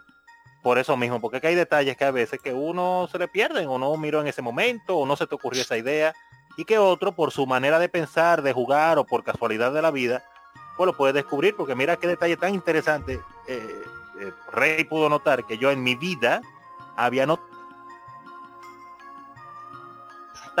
hasta ahora que lo mencionó. Pero diga eh, Ishidori lo que usted iba a decir. Eh, no, no, no. antes de, bueno, vamos a, a, leer unos comentarios de nuestros amigos oyentes. Claro, entonces seguir, seguir desmenuzando el juego. Eh, nos comentan nuestros amigos de Podcast Games and Guns X. Eh, Chrono, deberían de hacer un remake, aunque no es fácil que esté al nivel del DNS. Eh, yo, mi teoría, o mi teoría no, sino mi, mi, mi pensamiento mágico, mi pensamiento deseoso sería que hicieran algo con el Unreal, estilo Dragon Quest, y que al igual que hicieron con el Trial of Mana, dejen eh, la historia y la narrativa prácticamente intacta y solamente eh, actualicen la jugabilidad y, alguna mejora eh, de quality of life para que no se le complique la jugada a, las generaciones más recientes. Nuestro amigo arroba nos dice, estoy a nada de ponerme con él. me viene de puta madre esa información, justo ahora voy a jugarlo por primera vez. No soy fan de los juegos de rol, pero este eh, veo que este es el que mejor crítica tiene de NES. Aunque sé que hay muchos RPG top de NES, pero por la temática y algunas cosas más me descanto por él. Eh, y nos pregunta si es buena elección y yo digo que sí, porque de hecho Chrono Trigger, eh, volvemos otra vez al tema del ritmo y de cómo está configurado todo, es un muy buen punto de inicio para tú empezar a jugar JRPG. Porque tú no, no, tienes que grindear mucho. Eh, tiene buena música, gráfico muy bonito. Eh, el reto está bastante equilibrado. Eh, si no hace como yo, que yo en el, en el castillo de mago yo me ponía fácilmente a sacar el luminaria a Crono para que tú vieras si, si yo estaba. Qué fiebre. Pero eh, bueno, ya eso era ya las, las, jugadas posteriores. Pero en fin, el caso es que juega lo que no, no te vas a arrepentir. Eh, nos dice Sensei Miguel Torres en arroba Gelo Torrance. Eh, Chrono Trigger es una gran joya de inmenso valor y no han hecho un port para esta generación. si, yo no sé, viendo lo que ellos hicieron con Sten, igual mejor que, que no sigan inventando. Eh, aunque sea la ronda NES, Square lo ha puesto en el olvido. Un juego que podía empezarlo y terminarlo con un, eh, New Game Plus varias veces en, esta, en una semana. Lo extraño tanto. Eh, sí, no sé, cuál, después del, famoso Chrono Break, ese registro que, que patentaron o pensaban patentar, no. Incluso todo el mundo está, está dispuesto. Sakaguchi dijo que le gustaría volver a trabajar con eso. Eh, Mitsuda dice que si hacen una secuela que él entienda que sea digna, le da para allá. Eh, Kato también se metería en eso, porque Masato Kato tampoco que esté haciendo muchas cosas. Pero en fin. Eh, y nuestro amigo arroba Lupusi número uno nos dice que tiene muchas ganas de escuchar el programa. También el amigo Cesnik Martínez eh, nos comenta que para él las animaciones eran gloriosas. Y por acá, por Facebook, el amigo John Bobis nos comenta. Eh, es un juegazo donde los haya, pero es también uno de los juegos que más veces he dejado a medias eh, por la parte del futuro post-apocalíptico. No conseguía, no, no conseguía superarlo, me frustraba y lo dejaba. Al tiempo volví a intentarlo una y otra vez. Ah, y mi personaje favorito era Arale, digo, Luca eh, que, sabemos que Toriyama tiene seis moldes para los protagonistas y eso ya se, le ha quedado por vida. Eh, muchas gracias a todos los amigos que nos han dejado su comentario, que eso siempre enriquece eh, la discusión y el programa. y bueno, ya Rey había dado su versión de cómo encontró, se encontró con Chrono Trigger y le toca a nuestro amigo César. ¿Cómo, cómo encontraste tú este juego? ¿Cómo llegó a tu vida? Bueno, en aquel tiempo eh, lo que hacíamos, digo, porque pues recordarán que a muy a diferencia de ahora no te comprabas juegos muy seguido. Entonces lo que había por acá eh, son los eh, como que centros de alquiler tipo blockbuster entonces había uno donde nosotros decíamos íbamos a rentar juegos de Super Nintendo. Entonces pues ahí teníamos ahí toda la, vitrina, ¿no? De juegos. E inmediatamente como mencionaron eh, eh, anteriormente, pues ves los dibujos, dices, si ese Goku, ¿qué? y, este, ¿qué clase de Goku es? Entonces inmediatamente eso me llamó la atención y pues me acordé que también otros amigos ya me habían comentado de, del juego fue lo que me llamó la atención este, de, las ilustraciones y de lo que me como cómo eh, me fui pues fui conociendo el mundo de Chrono Trigger pero por desgracia en su momento no lo jugué mucho porque pues uno la barrera del idioma dos todavía estaba chico en ese momento y pues son de esos juegos en los que te atoras y dices híjole no eh, yo no voy a gastar mi dinero eh, para rentar en un fin de semana un juego que pues no me voy a terminar o que no lo voy a disfrutar. Entonces recuerdo que en ese momento lo dejé de lado eh, y ya fue años después y ahora sí con dominio del idioma y ya con un poco más de intuición este, de cómo pasar los juegos, que regresé a, jugarlo y entonces ya lo empecé a disfrutar y ya lo, este, ya lo jugué como el gran juegazo que es Chrono Trigger. No, disfrutaste 100% entonces ya. Y se tardó, pero se disfrutó como es. Exactamente. Más vale tarde que nunca.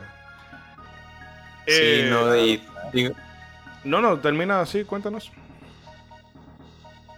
Ah, no, bueno, y digo, es un aspecto que vamos a hablar más adelante, pero digo, eh, a pesar de estar muy chico y que todavía no tenía el, el gusto ni, ni, lo que sé de música como ahora, pero fue una de las cosas que ya jugándolo bien me enamoró completamente el juego. O sea, como mencionaba Rey, eh, o no, no recuerdo quién lo mencionaba, pero hay melodías que simplemente las escuchas y te detienen totalmente. Quise saber qué es esto, por qué, por qué suena tan bien.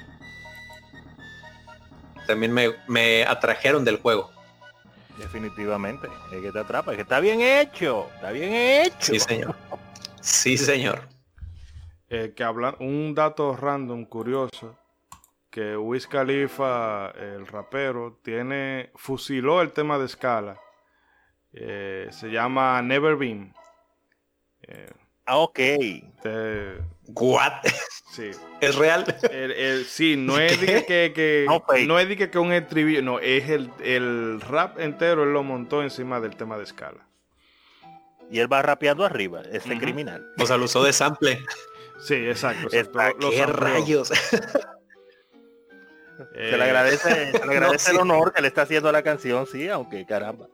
Definitivamente no, es el mismo estilo, está rapeando arriba de ella, pero se le va lo, lo legendario. Hasta allá, y bueno, y... Hasta ya trascendió Chrono Trigger. Sí, hasta allá llegó. hasta estos tiempos. Que quiero hacer una fe de, de rata, porque en el... De errata, no de rata en el programa pasado, cuando estábamos hablando de la labor de Yasunori Misuda y de cuando le dio el, patatú por, el estrés laboral, que habíamos, que bueno, yo había dicho a título personal, de que la labor de, Nobu, de Nobuo Uematsu fue limitada, en verdad es así, pero yo también había dicho que no era, que eran pocos temas y no eran necesarios y no eran de los más memorables, pero sin embargo, eh, yo estaba viendo el track list que tiene los autores por ahí y el tema de los jefes lo, compuso él con la con la otra muchacha Noriko o la otra señora. Eh, el tema del castillo de Asala también es de él. El tema eh, de la fiesta que hay en la prehistoria también es de él. El de la, el de la capilla el de el del futuro, o sea que sí son, quizás no son los, que te vienen de primera línea, porque cuando uno piensa en Chrono Trigger casi siempre piensa en el tema principal, en, en en la canción de Scala, en el mago, en, el tema de Frog y demás, pero sí, eh, y bueno, o sea, muy buen trabajo y encima que eh, no rompe como esa línea la, la, línea melódica del juego. No sé si sería ese el término correcto, pero que se siente todo que encaja, que no se siente una cosa, ah, pero mira, esto sí se nota que lo... Exacto, esto sí lo compuso, se nota que lo compuso uno y esto que lo compuso otro. Bueno, yo diría que no se nota, pero habría que buscarse esa lista detalladamente, pero mencionando eso que usted mencionó, eh, creo que definitivamente las, las composiciones más memorables entonces son las de Mitsuda, sea como sea.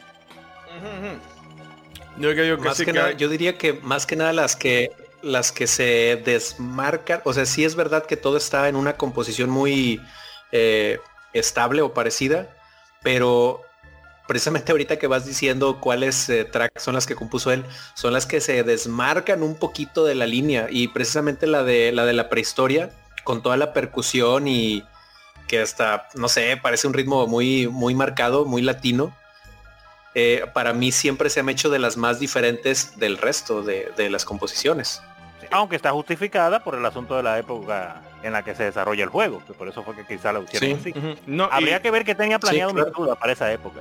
No, y, probablemente. Y el, que digo, eh, algo que me un apunte que nada más quiero dar rápido, algo que me admiro mucho de, de, de toda la música es que si ustedes ponen atención a muchos de los temas, muchos están construidos como en una tipo composición en la que están imitando el, el clic de un reloj, vaya. o sea, como un reloj va marcando los segundos, como por ejemplo, este, la, la, la primera, o la que es la de Secret of the Forest, que es para mí es mi tema favorita, mucha, toda la música, si se fijan y, le ponen atención, toda sigue esta composición para respetar el tema del tiempo, la temática del tiempo del juego. Es algo que a mí me te vuela la cabeza cuando lo analizas y lo descubres.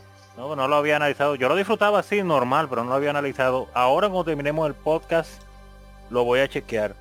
Eh, mira, y ya que estamos hablando de, de la música, para que no se me olvide ese detalle que, me enteré hace un rato, que para, pues para, para, para este especial, pues obviamente yo quise revivir eh, Chrono Trigger completamente y volví la jugué. Quería volverla a jugar en, pero quería volver a, quería jugar la versión, la famosa versión de Nintendo 10 para ver cuáles eran los extras. Pero cuando saqué mi Nintendo 10 de mi gaveta me di cuenta que parece que duré, demasiado tiempo sin jugar con él, no sé qué le dio, le dio calor. El caso que las pantallas tienen un deterioro que no me dejan jugar, así que no puedo jugar en mi Nintendo 10. Y entonces jugué la versión de Super Nintendo entonces nuevamente. Y pero un detalle con la música, lo que iba, caramba, es que eh, estuve leyendo que en la versión de Nintendo 10, que eso me, me, me hace quererla jugar más todavía, hay un, escenario donde te ponen una música nueva en el juego, compuesta por Mitsuda, que no se usó en el original porque era para un, calabozo que no se llegó a utilizar, que se eliminó. Era un calabozo que iba a haber precisamente en la prehistoria. Ahora me acordé de ese detalle. Ya que estamos mencionando eso, que tú mencionas que la, la música de la prehistoria es discordante, habría que escuchar esa canción que, escribió Mitsuda, no para la prehistoria en sí, pero sí para un calabozo de la prehistoria, para entonces entender más o menos cuál era la línea que él estaba llevando de música, eh, quizá en la prehistoria. Pero para eso está, eso hay que buscarlo en la versión de 10, que fue donde agregaron esa música. Sí, no, yo creo que esa es la, las eh, Singing Mountain pero es, es una cosa más... Mm, eh, bueno, hay que ver porque eh, se agregaron como tres o cuatro temas más. Pero no eran, ah, no son tan... Cuando tú lo oyes son buenos temas. Pero si tú oyes lo que está en el juego, tú dices, ah, bueno, que tampoco era... Quizás Singing, eh, de Singing Mountain es la más... la más memorable de ese paquete. Pero las otras tú dices, ah, bueno, mm, son buenas, pero no se echen falta. Ah, bueno, bueno. bueno yo pero igual, ahora. igual sí, juegue la versión de 10, que esa es la versión definitiva. Sí, estoy viendo cómo consigo uno barato, desde que pueda, porque yo siempre, yo tengo el 10 y, hago este comentario al margen ahí aparte, como una, una gran, ¿cómo lo diría? un gran baúl de joyas de videojuegos, muchos videojuegos que yo he jugado ahí increíbles, que he disfrutado muchísimo, que siento que, muchos puede que queden en el olvido por el asunto de la forma en que se juega con el lápiz, que al no ser algo muy común, que se, pueda emular la misma experiencia en otras consolas, eh, puede que se pierda, eh, porque hay, muchos juegos que es con el lápiz que tú lo disfrutas, porque para eso fue que se, se hicieron. Y cuando lo modificas, o no se puede modificar realmente o lo modifica pero para jugarse con control, pero como que no, no se sienten igual. Por eso me gusta tener siempre un 10 ahí. Mira ahora cómo se me dañó ese 10. Pero, whatever, el tema es Chrono Trigger. No, en ese caso ya, eh, para terminar con este apartadito aquí, eh, cómprese el 3DS directamente y de ser posible el New 3DS. Pues sí. Vamos, a ver, sí, vamos a ver si lo hacemos. Eh, oigan, y tienen, digo, tocando ya los últimos detalles de, la música, de, o bueno, de lo que estamos hablando ahorita de música. Vamos a la música, vamos a la música.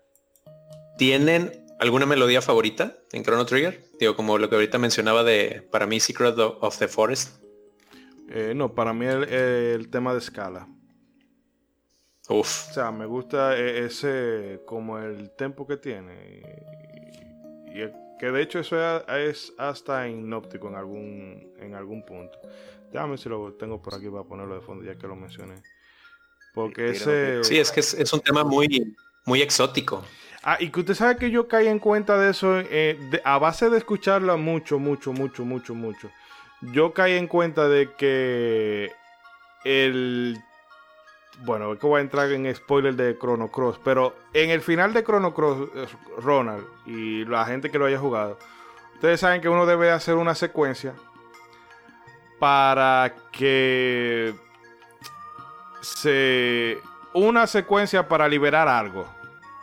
Ajá. Si usted sabe que usted tiene que usar que esa, esa secuencia es la melodía de escala.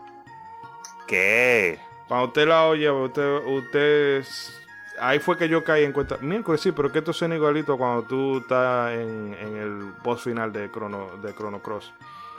Pero bueno, no vamos. Sí se van a hablar algunas cosas de Chrono Trigger aquí, pero no vamos a entrar en Chrono Cross para Para no, reventárselo a nadie que lo haya jugado.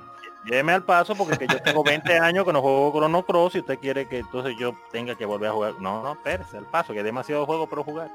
Eh, pero ya ¿Tú has escuchado, tú has escuchado la versión de la música de escala, una versión arreglada que, que eh, creo que estaba en la versión de PlayStation de Chrono Trigger. o el eh, soundtrack de Chrono Trigger. No, pero... Si no es la versión de PlayStation, el soundtrack tiene una tiene como cinco canciones de Chrono Trigger, versiones como arranged, arregladas. Y hay una que era de escala, que es muy buena. ¿No la he escuchado? Eh, no, Pero hay un, un compositor que se llama Malcolm Robinson, que él, esa versión rearrange que él hizo del tema de escala es casi la del videojuego.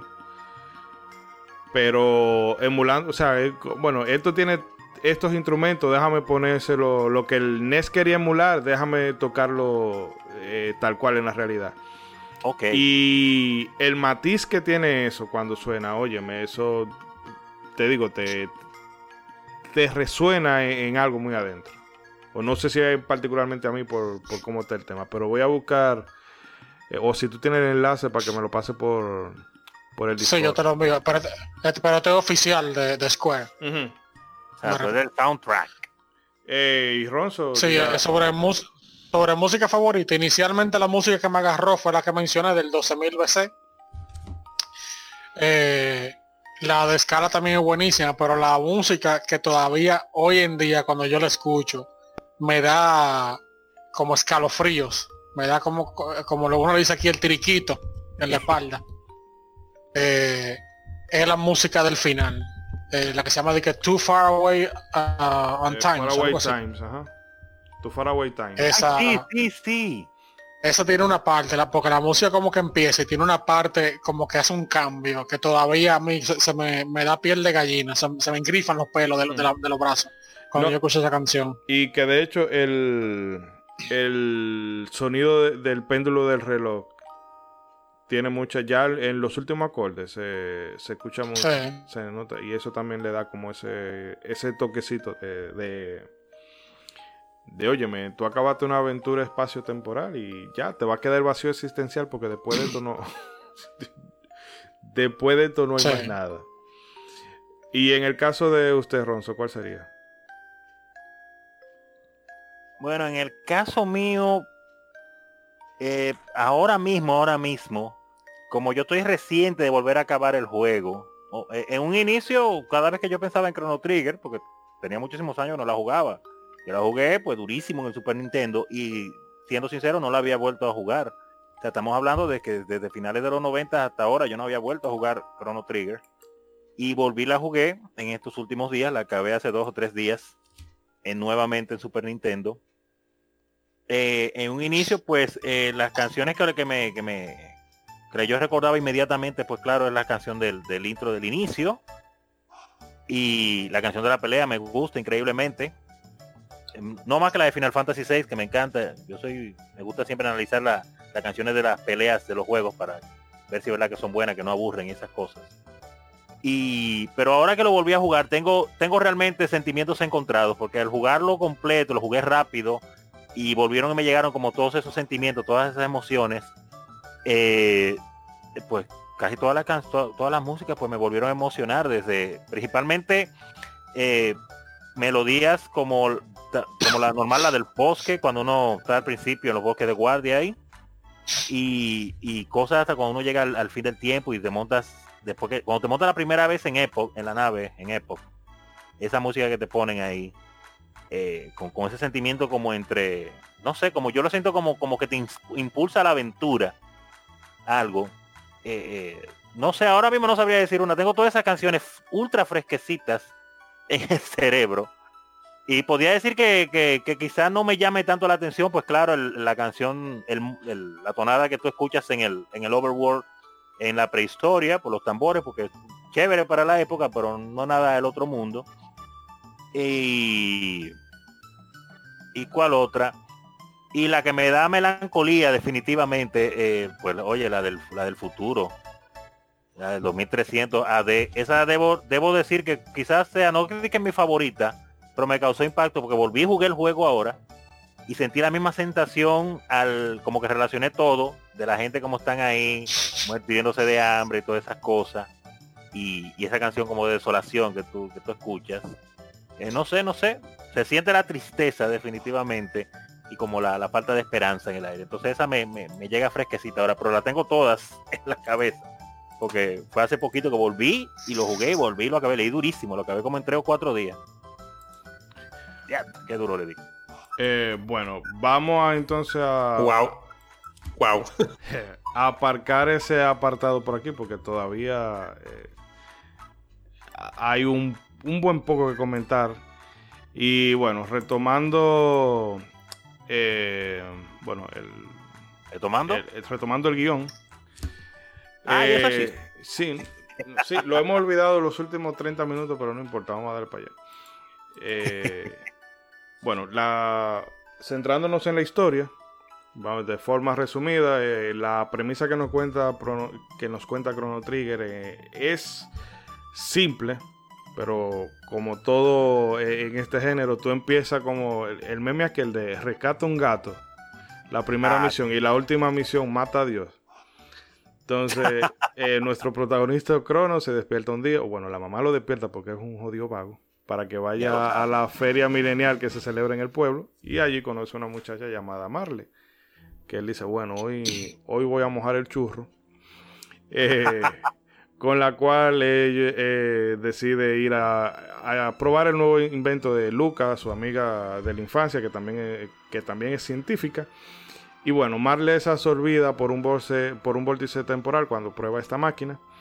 Y lo que a priori pudiera parecer una aventura de que, bueno, tiene que salvar a la princesa, eh, se termina convirtiendo en una carrera para evitar la destrucción de la vida en el planeta a causa de un parásito intergaláctico o interplanetario llamado Lavos. Eh, esta aventura nos va a llevar por diferentes edades del mundo y conoceremos a un muy, muy, muy pintoresco elenco de personajes. No sé si ustedes quieran comentar bueno, vamos a dejarlo en las impresiones generales de la historia. Eh, y más adelante, bueno, pasamos por todas las épocas y los personajes para que ya comentemos a profundidad. Pero la historia a, nivel personal, ¿cuál sería su apreciación? Déjame ver. No, porque yo siempre hablo primero. Que hable César adelante, que se tire ahí. Bueno, sí. Ven, César. Oh, oh ¿qué es Militarmente. Bueno, muy bien, muy bien. no, pues digo, como comentábamos eh, anteriormente, la historia comienza de una manera muy simple, no hay una trama profunda, no hay un desastre, no hay un que hay un meteorito y hay que resolver todo. Eh, la, historia va comenzando así de, poquito en poquito y, es cierto, lo que al principio pudiera parecer el rescatar a la princesa, para mí yo creo que el punto de inflexión de la historia es cuando llegas al futuro. O sea, es, lo que te da esa sensación de, a ver, ¿qué, qué fue lo que pasó? ¿Por qué llegamos a, esta devastación? Y ya cuando te vas enterando de, el, de 1999, el Día de Lavos, todo lo que pasó, y es donde los personajes, eh, te digo, entran en esta, eh, otra vez en, la disputa moral de decir, ok, pues nos regresamos y hacemos como que nada pasó, pero también ellos piensan de que no, o sea, si nosotros eh, pudimos ver esto, debió ser por una razón. Entonces ahora es nuestra responsabilidad hacer algo para que no lleguemos a esto. Y son esos detalles de la historia los que te van antojando a, querer conocer más. Te dan seguidilla, como decimos acá. Exacto, exacto. como me dio a mí que le di durísimo. Pero durísimo. No, sí, sí, que el juego me agarró otra vez. Dije, wow, ¿cuánto tiempo no lo jugué? Déjame sentarme. Vamos a jugarlo para, para tenerlo más fresco para, el, para cuando grabemos el podcast. Grave error. No, te, lo fumaste, pero machín. Pero, de un jale, así de un solo jalo. Se fue el puro. Ah, bueno. Eh, como dato curioso a los amigos oyentes, el tema que está sonando ahora mismo de fondo un minutito, unos segundos de silencio para que lo capten, es el Singing Mountain, que fue el que se quedó fuera de, de la versión final del juego en NES. Ah, perfecto. Eh, Rey, No sé, de, tu apreciación de la historia. A nivel general, así. Sí, ¿no? Muy bueno. Obviamente uno eh, se topa con muchos personajes. Eh, mientras, va, mientras va avanzando el juego se revelan muchas cosas como no te lo dicen muy claro, pero que Janus es Magus cuando era chiquito. Eh, si mal no recuerdo. Sí, es así. Sí, ok. Cuando uno veía cómo se destruyó el mundo, cuando uno iba al futuro, cuando veía la grabación de cuando la voz destruyó el mundo en 1999. Eh, tenía algo pensado, se me, pasó ahora. Ese detalle de 1999, cabe mencionar que es algo que, obviamente vimos mucho en la, década del 90, eh, que se hicieron muchas películas, series, libros y obviamente juegos que tenían ese tema de que cuando llegara ya el 1999, ya la víspera del, del año 2000, siempre ponían algo catastrófico. Y, mira que eso pasó con Chrono Trigger también, ahora que tú lo mencionas. Sí, ah, cuando uno iba... Sí. Sí, cuando, cuando uno iba por primera vez al castillo de Magus, wow, eso fue increíble. Que uno entraba y la cámara así, la cámara sí subía hasta, hasta arriba del castillo, se veía la luna y, la música del castillo eh, te daba como, como miedo y ansiedad. Y eso fue de verdad fue, increíble. Las gráficas eso es la impresionante. sí impresionante de Super Nintendo. Todavía ese juego se ve increíble. A mí lo que me, me, gustaba cuando la escena de cuando vas la, la, sala del juicio también, ¿no? Cuando va bajando toda la cámara y vas viendo cómo está toda la sala de juicio o, o donde está la, la Mammon Machine. Sí. Esos paisajes están increíbles, increíbles. Cuando uno escapa de la cárcel. Oh, en el puente, sí. sí. No, cuando uno entra al... Eh, eh, ¿Me escuchan? Sí. Ah, ah, perdón, que creía que había alguna interferencia. No, breve. Que a mí me gusta cuando tú entras al castillo de Magus, que tú entras y caminas los pasillos y están todo vacío. Y luego cuando tú hay un save point y tú vas a guardar y te das cuenta de que es una ilusión y te aparece Ozzy que te dice, no, no, que eh, en este castillo nada más estamos yo, los tres servidores de Magu y creo que dice como y, su armada de 500 monstruos. Entonces que te empieza a, aparecer los enemigos. Yo creo que en realidad ahí deben de haber, bueno, no hay 500 monstruos, pero te hacen sentirlo así. No son como 100 realmente. Sí. Son, son 100, eh, pero que son contados. Él te lo dice así de boca pero cuando tú vienes a sacar cuenta, yo creo que tú terminas fajándote con los 100 realmente. Sí, entonces e, esa parte siempre me, me que, o sea, impacta mucho y esa, como decía en el podcast anterior, eh, la música de fondo que hay en ese castillo de mago es para que tú, es para que te dé pesadilla en, un sentido. yo creo que es una de las partes pero te pone tenso. está horrible esa música. que, una de las partes del juego que ellos como que más cuidaron así como lo mencionó Rey, desde que tú entras y te hacen ese paneo de abajo hacia arriba y se ve la luna y esta, esta estructura con esta forma y estas, estas estatuas que tiene del castillo de Magus y, obviamente tú vienes ya con para llegar al final de esta misión con Frog eh, después de todo lo que él pasó y cómo mataron a Cyrus y conseguir la Masamune y todo ese lío y entonces tú llegas ahí lo quisieron hacer como súper mega épico y tú te estás desde que tú estás en la puerta y dice, bueno, voy para adentro, viene el mambo. Y pasa eso que ustedes mencionan, que te encuentra todo lo contrario, una paz y una calma total. Y tú ves este murcielaguito que te está persiguiendo, para, tú te mueves para aquí, te mueves para allá y te está persiguiendo. Tú no sabes lo que es. Y andas el castillo entero y nadie te ataca, no hay nada malo. Hasta como usted menciona esa parte cuando llega al save point. Y ahí te, entonces te tienes que devolver. Y ahí sí viene, mambo aquí, mambo allá, mambo aquí, mambo allá. Tienes que bajarte con Ozzy, Flea, Slash oye, eso, eso tiene un cuidado y, tenemos que mencionarlo, ¿eh? No, no, había, dije, no teníamos cinemas full motion en Super Nintendo, pero este momento cuando tú entras a la habitación de Magus, señores. Sí, es que de hecho, Uf, creo que lo llamas como se van Creo que lo llegamos a mencionar en el programa pasado. Pero es que 8 megabytes del cartucho se fueron en el, en el castillo de Magus wow. Increíble. Que eso nos. Bueno, 8 megas, mejor dicho. Eh, que no suena a gran a gran cantidad ahora que tú tienes terabytes o bueno no terabytes pero tiene Blu-ray de 50 gigabytes y parche de 300 gigas como te lo, te lo empuja Activision. Ya lo sabes pero es loable. Eh, bueno para redondear el asunto yo voy a hacer un paseo por las líneas temporales vamos a ir mencionando los personajes y después, bueno, pues comentamos todo lo referente, bueno, todo lo que quisiéramos comentar ya respecto al juego. En las líneas temporales tenemos, em, bueno, vamos a empezar por el año 2000, que es donde nos lleva el, juego originalmente en un inicio. Y ese es el tiempo presente en términos del juego. Y aquí nos encontramos con Crono, que es nuestro personaje principal por lo menos hasta la mitad de la aventura, o depende de lo que tú quieras, de cómo tú lo quieras jugar. Eh, vive en el reino de guardia, su arma es la katana y su afinidad es con el elemento rayo.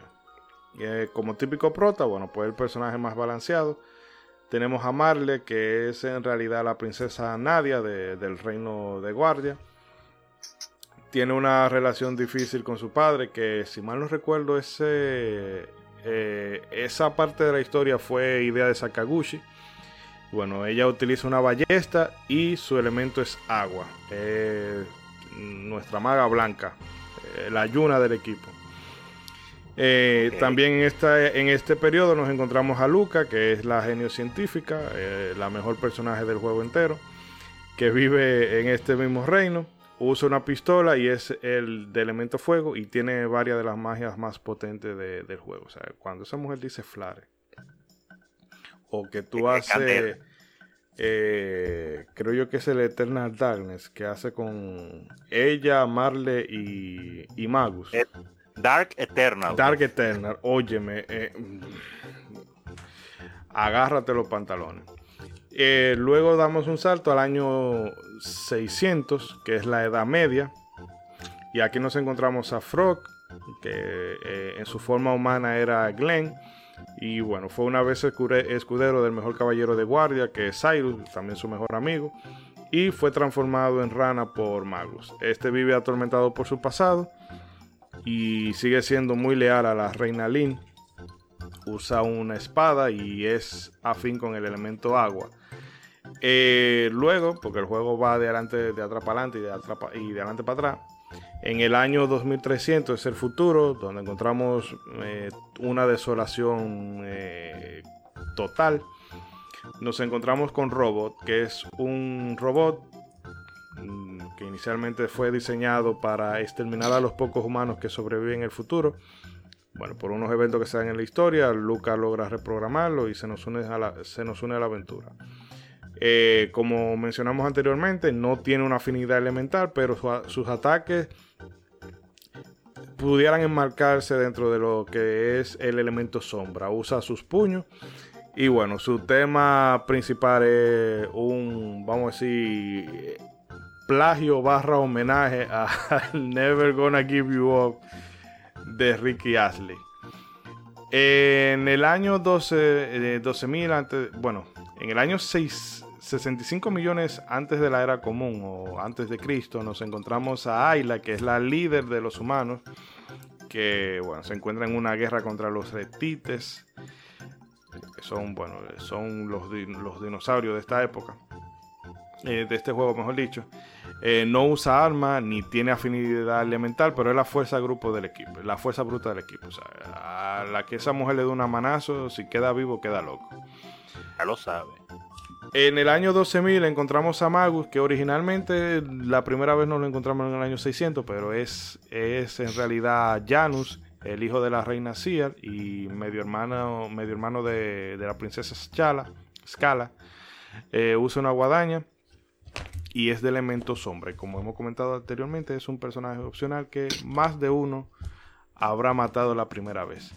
Tenemos dos líneas temporales más en las que no tenemos eh, personajes reclutables.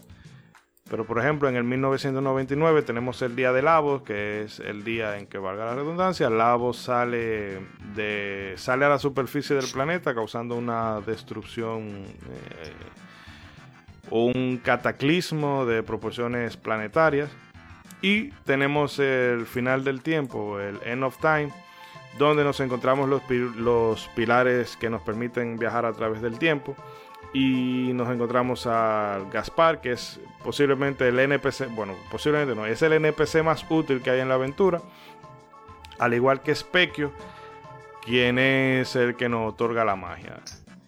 Eh, bueno, aquí hablen, como digo, se puede comentar spoiler, lo que quiera.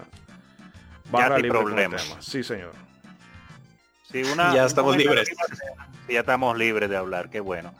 Eh, eh, precisamente para seguir esa pequeña línea que usted mencionó, mencionando personajes y el tiempo en el que se encuentran, y usted mencionó dos tiempos en los que no aparecen personajes, sin embargo, eh, cabe mencionar que en el tiempo que usted mencionó, The End of Time, que es el fin del tiempo, el personaje de Gaspar iba a ser un personaje jugable en el juego y después lo quitaron.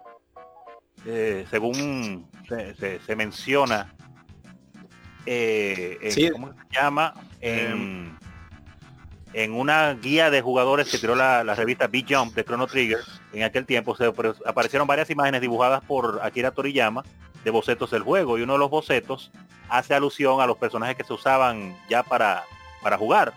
Y sale pues Gaspar con la ropa de que él tenía cuando era cuando estaba en el reino de Sio pero con el arma que él iba a usar que era un bastón o sea él iba a ser un personaje jugable ahí para que ustedes vean. Pero al final lo cortaron. De hecho, Masato Kato hizo el boceto que. Eh, bueno, en, en, Twitter nosotros subimos un hilo, bueno, hace mucho, pero lo vimos a repostear por el programa de hoy. Y en el primer boceto que hizo Masato Kato estaba Gaspar, porque mm, eran, no tenían los nombres como, como tal, pero sí él ponía, bueno, eh, protagonista, eh, chica inventora, hija de un aristócrata, hombre monstruo y así. Y a, y a Gaspar me parece que le ponía como el anciano. Pero parece que por tema de tiempo y, limitación de recursos, bueno, fue otra de las cosas que se quedó fuera del juego. Porque es muy raro, muy raro el juego donde no se quede, eh, donde un programador te diga, no, no, en ese juego nosotros metimos todo lo que queríamos meter. Eh, no creo que haya pasado eso todavía. De hecho, hay un guiño de esto dentro del juego, porque sí, como mencionas, Gaspar eh, fue removido del elenco principal, pero eh, de las primeras veces cuando hablas con él, eh, él se despide diciéndote, si realmente quieren agradecerme, háganme miembro de su equipo. Entonces, esto es un guiño. Esto es un guiño a que inicialmente en el desarrollo él era parte de ese elenco principal, que también se le llamaba Hombre Sabio, era el, el nombre clave que tenía el, al comienzo. Sí, sí, eso era No, realmente, ahora como lo jugué recientemente, lo tengo fresquecito, ¿verdad? que él dice eso, sí. Ay, qué cosa. Mira, otro detalle que, que, que estuve después que acabé el juego, pues claro, chequeando pues curiosidades y, y, es un detalle real que yo a esta fecha no lo he hecho y buscando curiosidades de Chrono Trigger eh, me lo topé y es que la primera forma que tiene Specchio, hablando del fin del tiempo que estamos hablando, yo nunca la he visto en vivo. Porque uno siempre va eh, haciendo niveles, pero por lo que mencionábamos, de que tú puedes jugar el juego y si quieres te puedes evitar muchísimas peleas. Eh, bueno, para dar la información, Specchio es el, personaje que te da los poderes de la magia a los personajes tuyos eh, en el fin del tiempo. Y te da la opción de tu luchar contra él. Y la forma de especchio cambia según el nivel el nivel que tú tengas con Crono principalmente que el que siempre tiene más niveles. Cada eh, cada 10 niveles él tiene una forma diferente del nivel 1 al 10 del 10 al 20 etcétera. Pero normalmente cuando uno llega a especchio por, por más rápido que lo haga tú vas a llegar con nivel casi 20 o 20 y algo. Y esa es la forma que tú te topas primero pero él tiene una forma en los niveles del 1 al 10 que yo no le he visto pero la voy a tratar de hacer ahora eh, de llegar allá con nivel de 1 al 10, que se podía decir que es, su forma original y que, que es una forma de un sapito que sale ahí. No, porque en realidad lo que pasa con Specchio es que eh, él, no, él no tiene una forma definida. Lo que pasa es que él es un reflejo de, como lo indican los niveles, un reflejo de la fuerza que tú tienes. De la fuerza, sí, pero no, yo sé, yo sé, pero lo que digo es que la gente diría, bueno, su forma primera, vamos a decir que puede ser su forma prácticamente casi original. lo dicen por eso porque casi nadie la ve. Yo mismo nunca, nunca me lo he tirado de que en vivo. Lo voy a hacer ahora, después, eh, bueno, en estos días ahora, a ver si lo hago este fin de semana. A ver si hago eso rapidito, de tratar de llegar con el menor nivel posible para verlo en vivo y ver qué, qué ataque te tira, que obviamente deben ser las primeras magias que hace. Pero era un detalle que a mí no se me había ocurrido intentar porque entendía que tú llegabas siempre con cierta cantidad de niveles pero es como estábamos hablando, tú puedes evitar muchísimas peleas eh, pues en este juego, definitivamente. Mm. Ipso facto mágico. Sí. Ey, sí, esa es la frase. Me muero un día porque haga un remake para escucharle las voces. Pues bien, no. Sí, pues no, no, Bueno, ponérsela en japonés, como hice yo con el con el Secret, con el Secret, el Trial of Mana. Que yo jugué los primeros cinco minutos con, la voz en inglés y dije, no, espérate. Tan pronto me dejaron acceso al menú. Chao, Japanese. ¿Cuál es el personaje que iba a ser jugable? Gaspar. Ajá. Gaspar, sí. Ah, bueno, si lo hubieran hecho jugable, entonces él hubiera estado encargado de revivir a Crono. Y él hubiera entonces estado presente en el nacimiento de Jesús y en el renacimiento de Crono. Normal. Realmente no, pero Gaspar lo quitaron porque estaba roto. Un tigre que hace que sabe hacer huevos del tiempo, estaba, estaba broken. Que ese otra cosa, la gente que se volvió loca cuando mataron a Ned Stark en Juego de Tronos, spoiler. Eh, ya aquí en Chrono Trigger, ya eso de, matar al protagonista ya eso estaba, patentado. Y de hecho, revivirlo es queda opción tuya. O sea, ya después de que matan a Crono, el juego todo es opcional. Eh, si tú quieres, tú te puedes ir directamente o al Black Omen o del Black, o ni siquiera ir al Black Omen, sino tú vas donde Gaspar ah, y te vas a 1999 y te peleas ahí con, con Lavos. Pero ahí todo, todo es opcional, que tú puedes acabar el juego. De hecho, ese final a mí me gusta mucho cuando eh, tú dejas a Crono, a Crono muerto porque hay una secuencia al final en el que está Marle en eh, bueno eh, en ese momento tú no lo sabes porque tú lo acabas sin visitar esa parte pero eh, está en el en la cima del pico de la muerte y luego tú ves cómo se va acercando la la figura de Crono y se abrazan se ve muy chulo ese ese final ahí. Pero es diga. No no pero digo que es increíble cómo en eso tiene eh, o sea, eso tiene consecuencia en el juego. De si tú quieres, bueno, perdón, si tú quieres, bueno, pues haz todas las la side quest para poder revivir a, a Crono. Si no, sigue que él no es eh, indispensable para terminar la aventura. Que eso me pasó a mí la primera vez que jugué. Yo lo jugué, yo dije, bueno, esta es la historia, es un juego normal. Me lo mataron ahora, pero seguro antes del final me lo van a poner para yo revivirlo. Y yo, la primera vez que yo lo jugué, así, yo seguí para adelante mi juego, no muy preocupado por eso, y lo acabé. Y dijo, oh, y se acabó. Oh, pero está muerto el tío. Ah, pues no revivió más nunca. Anda para el diatre. y ahí con más fe le di entonces a la rejugabilidad. Pues yo no tenía el, muñeco de crono la primera vez que lo jugué. Me recuerdo que la acabé y me quedé extrañado por eso, porque dije, qué raro. Porque yo esperaba que en alguna parte del juego automáticamente ellos me dieran la opción de, de algo de revivirlo. Y para nada, para nada. Sí, eh, eh, Híjole. Que hoy hablando de la ah, ah, perdón, que hablando de la muerte de, de Crono y continuando hablando de los personajes, cuando conoces a, Magus de niño, que, conoces a Janus, la primera vez, uno de las de los diálogos que te, que te suelta es precisamente te profetiza la muerte de, de Crono, porque antes de irse él dice los vientos oscuros soplan, uno de ustedes perecerá pronto. Y es donde dices, ¿what? ¿what? Sí, que todo el mundo se queda, pero en acá, Sí, Ay, ¿de qué está hablando este? él era malo de chiquito, ese tiguerito no era fácil. Igual de mal hablado. Sí, no, no. No, pero... Eh, sí, de primero dices, cállate, cállate adioso. ¡Cállate! pero realmente ahí hay un... Un asunto que no está muy no, no está muy explotado en el juego, pero que tiene su lógica de por qué ya no sé cómo es. Porque después de que la mamá se volvió loca, eh, ellos, o sea, ya los hijos dejaron de ser prioridad y todavía ella se muere y tú esperas como, bueno, después que yo la mate, ella va a decir, ay, perdóneme que yo no tuve, no fui una madre para ustedes porque yo me dejé consumir del agua. No, ella se muere y, ay, me morí, pero ahora voy a ser parte del agua infinitamente. Eh, loquísima Y entonces no digo yo que, eh, que Janus, sea como dicen los españoles, sea un borde. Bueno, sí, porque él ya Escala era más grande, pero Janus pues creció viendo prácticamente ese tiempo en, su uso de razón a su mamá vuelta loca y sin idea, siendo una desgracia. Y encima, eh, eh, bueno, su hermana está desaparecida en, eh, Missing o Miss in Action.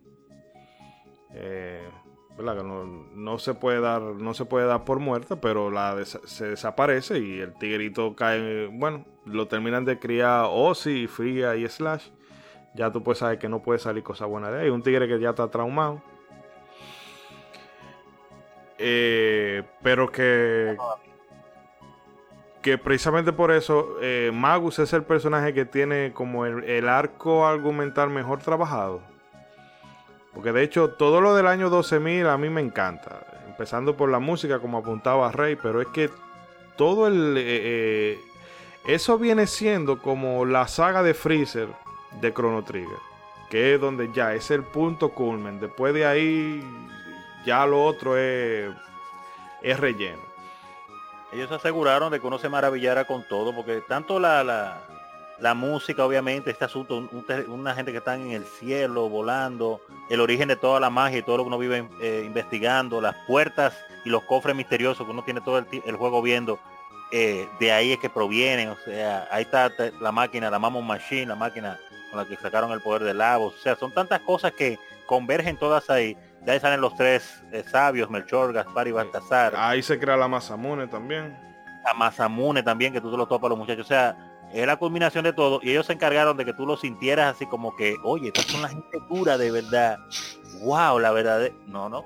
Más allá, más, fuerte que, que la gente del futuro. Definitivamente.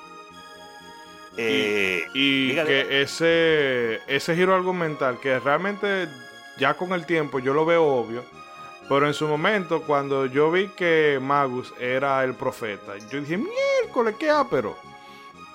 Sí, sí. Porque yo no, yo no, yo no me lo vi venir, pero yo mira, después con cuando lo estaba rejugando. Estuvo muy bueno día, pero mira, es, es, el mismo color del spray. ¿Cómo tú no te la llevaste? Bueno, pero uno más pequeño. no. pero ya, ya después dices, pues sí, hasta el pelo se le ve, pero en ese momento la verdad es que no, no te lo esperas. Mm. Uno, este azaroso ahí, creo que está embromando ahí, hablando disparate. Mira que, otro detalle que, Diga, diga primero César. Ah, no, bueno, nada más mencionar rápido que de ahorita que estamos hablando de los personajes y volviendo al punto de que el juego originalmente iba a ser más grande y se desecharon muchas ideas, una de las cosas es que dependiendo de la línea del tiempo, pues en vez de que fueran líneas del tiempo, iban a ser como tipo dimensiones paralelas y, tu y los personajes iban a tener apariencias diferentes en, dependiendo de en qué época te, te, este, te encuentres. Pero pues al final fue de las ideas que no, que no se usaron. No, daban los megabytes de Super Nintendo para eso, si va a comprar.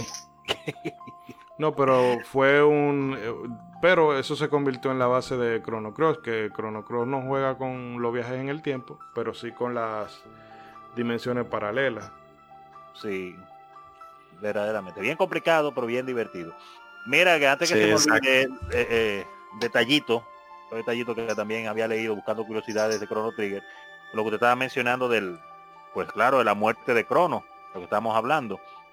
Un detalle interesante con eso que no se incluyó en el juego era que en un inicio la, muerte de Crono iba a ser algo semi permanente en el sentido de que Crono te lo mataban, tú no lo ibas a poder revivir a Crono como tal, pero para tú pues continuar el juego y matar a Lavos, eh, tú ibas a buscar en una misión eh, a, otra versión de Crono, en otro tiempo, más joven, traerla, matar a Lavos y después devolver a Crono a su tiempo. Entonces, esa iba, iba, a ser la forma en que yo pensaba de que resolver ese, ese asunto. pero lo cambiaron después. No, y que, que iba a ser permanente, porque iba a ser más cruel todavía, el final. porque, iba, eh, iba, a ser muy triste. El final, tú ibas a dejar Crono el día antes de, la feria. Que entonces al otro día él se iba a despertar y iban a ocurrir los eventos del juego. Que es decir, que tú lo ibas a dejar en la víspera de su muerte. Sí, ya su destino estaba marcado como quiera. Eh, pero la gente de Yuji Ori y Masato Kato querían dejarlo así. La gente de Square dijo, no, espérate, espérate, bájale. Ah, fueron, fueron la gente de Square. Dije, bájale, bájale, casi no. Sí, pues de por sí ya, ya, habías matado al prota y todavía lo querías sellar su destino. Exacto, ya te lo dejaban matar y te dejaban acabar el juego sin, sin, sin revivirlo. Entonces ya, dale un chance a la gente. Va un juego que es como este, que mezcla muchos eventos muy serios y hasta de temática social e histórica, eh, pero te lo trata de, de, tocar en una forma, qué sé yo, como medio alegre, siempre tratando de sacarte una sonrisa en, uno que otro momento. Entonces iba a ser un final muy tétrico. Eh. Y una, hablando de ese tema, le suelto la pregunta a Rey. Rey, después de que se moría Crono, ¿cuál era tu, equipo? Eh, de verdad no recuerdo, pero yo sé que yo siempre tenía a Frog y a Luca. Bueno, sí, verdad que A mí nunca, a mí, a mí nunca me gustó usar mucho a Ayla ni a Marle, así que imagino que yo usaba Magus. A mí no me gustaba Marle tampoco mucho. Marle no. Sí, eso no. Pero me, gustaba la doble tech con ella, con el hielo ahí. Eh, la antípoda, esa, esas siempre, las tres versiones me gustan. Porque las animaciones que tienen son, son muy, muy duras. Y, la, espada, la espada, la, que con la espada de Crono, que que, el Crono le, la prende le fuego. No, no, no, la con, con Marle. Ah, sí, que, que entonces que le da vuelta. Pique el hielo. Pique el hielo. En ese tiempo yo vi eso como tridimensional, así como wow. El Omni Slash. Y, y, y cómo le daba la vuelta y, los polígonos, los semipolígonos que se le veían al hielo en la transparencia. Yo veía eso como 3D y decía, wow, pero mire, le da la vuelta ta, qué ápero. Y, Increíble la imaginación donde lleva uno. Y en el caso de César, ¿cuál era tu, equipo post-crono? Mm, pues creo que también me quedaba con Frog, digo, para conservar allá el espadachín. Este, también era muy fan de Robo. Me gustaba mucho y pues ya sea Magus o Ayla. Yo me quedaba eso. Yo, como Luca estaba rota en magia, a Mago yo lo usaba de vez en cuando. Bueno, para la batalla contra Seer. Porque ahí, si tú lo usas él, eh, te pone la música de, la pelea con Magus. Y no la, que te ponen cuando. La que te ponen de, normal. Y contra Lavos, porque yo decía, bueno, es que cobra tu venganza. Pero mi trío era ese, Luca con su, con su ataque de fuego y su, magia super poderosa por toda la, la Magic Tap que yo le metía. Y Crono y, y perdón, y Robo y Ayla. Porque eso de a mí siempre me ha gustado irme a, fuerza bruta y ese Crisis Arm de, de robo, que valga la redundancia, es un robo. Porque tú vas a tirar el puño 3 de HP, otro 4 de HP y después viene pan 5000. Yo, espérate. Y otra cosa también, antes de que hemos hablado mucho de, de los principales, pero aquí hay personajes secundarios muy chulos. Bueno, si todo llama la atención. Ya hablamos un poco en un tiempo, en su momento hasta de los villanos, pero diga. No, no digo, en el caso de, por ejemplo, este el explorador Thomas, Ah, el famoso Thomas, sí. Que, entonces después tiene un final triste porque eh, se muere y luego tú tienes que ir a... a ¿cómo triste pero gracioso. Porque él, como que se lo... Se la, él se volvió que él se podía morir y dijo, oye, cualquier cosa, ve a mi tumba que yo te voy a dejar la cosita ahí. Sí, y échame una sidra ahí. Y luego eh, este personaje de, Fiona, la, cómo cuidan el bosque, o sea, cómo intenta reforestar el bosque. Oye, eso eh, sí fue lindo. Ah, eso está genial, esa trama. La de Fiona, me encantó. Y entonces, cuando tú viajas y pasas por, eh, por esa época, por el 600, creo que sí, que tú pasas por ahí y tú ves a, te encuentras, pues ves a, Robo. Tiene diferentes animaciones de cómo él está cuidando el... Sí, ahí en el mapa mundi. Arando el mapa mundi. Sí, a mí me, causaba una gracia eso. Y después tú ibas con el mismo robo y pasabas por ahí de lo más tranquilo. Pero no te dejaban hablar con, con él directamente. Mm. Pero excelente eso de Fiona. Sí, no, y, Ustedes recuerdan en el final...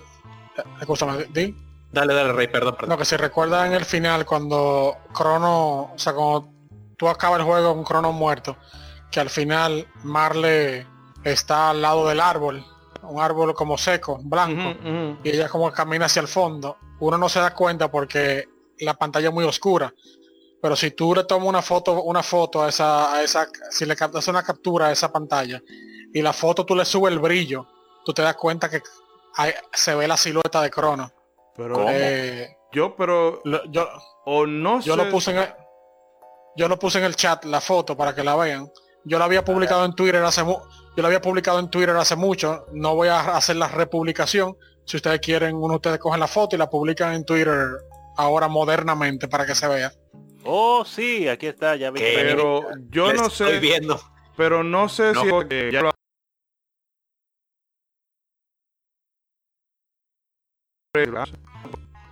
Sí, ah, no, se escucha nada. Ah, pero parece que hubo un lapso ahí con el Discord. Pero que por alguna.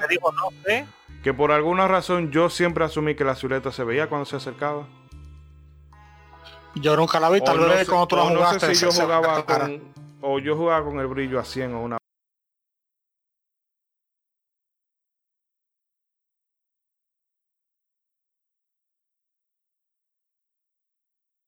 vaina de eso.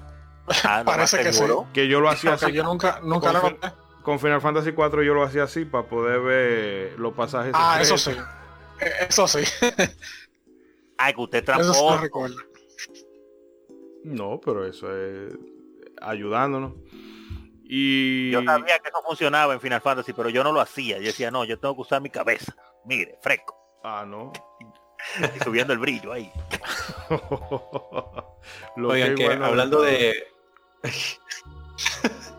Oigan, que hablando de, de personajes secundarios, pues uno que tenemos que mencionar porque es literalmente el momento modo 7 del juego, es cuando eh, eh, vamos a la carrera contra Jetbike, por ejemplo. Sí. Sí. Contra Johnny. Sí, que incluso hay un juego para el Satellaview de, de carrera. Sí. Sí, lo que pasa es que eh, esa fase la desarrollaron tanto, e inclusive le metieron ahí uno que otro efectito 3D, que se les propuso, o sea, se propuso hacer un juego totalmente aparte de esta fase y al último pues se terminó medio cumpliendo con, este juego este de Chrono Trigger Jet, Jetbike Special, que es donde puedes jugar eh, directamente la, esa fase. Sí.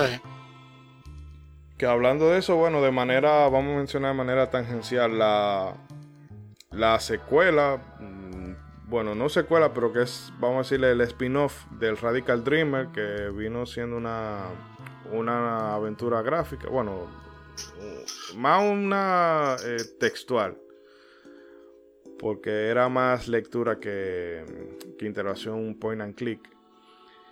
Eh, que esto no contaba la historia de Serge. Que, bueno, sí, Serge, Kid y este personaje que se llamaba, creo que era Jill. No era. Bueno, el caso es que luego al final tú te das cuenta que, en, que en realidad Jill era Magus y que él estaba buscando escala por diferentes líneas temporales y dimensiones. Y no sé, una curiosidad, ese se acaba en una hora o dos horas y si tú eres muy fanático lo recomiendo mucho. Y que esto fue la, la semilla que luego evolucionó en Chrono Cross. Que de hecho tú tienes a Rivel, eh, tienes a Radius, tienes al General Viper, tienes a Lynx, tienes el Viper Minor, tienes la Frozen Flame. Es decir que esa idea quedó un poquito, mm, vamos a decir, bizarra en, en el Satellaview, pero a la hora de retrabajarla y llevarla a Chrono Cross, bueno, pues se explotó en todo su esplendor. Sacaron el jugo, sí. Mm. Eh, sí, exacto, porque... Sí, no, no, comente, comente. Nada más que... No, que Radical Dreamers, eh, de hecho, los, los desarrolladores siempre lo consideran como un juego inconcluso, o sea, de cómo lo dejaron. Y fue por eso que de ahí, como tú mencionas, de ahí les nació la semilla para terminar todo lo que tenían ideado, que al final fue Chrono Cross. Bueno, y, que en Chrono Cross incluso hay una, hay una parte en la que tú puedes escuchar algunos diálogos de, del Radical Dreamer, que ahí te dan a entender de que, mira, eh, no es una secuela canónica, pero eh, nos inventamos que es una que otra línea temporal para que no quede fuera del canon, por decirlo así. Para que ese trabajo no se quede perdido.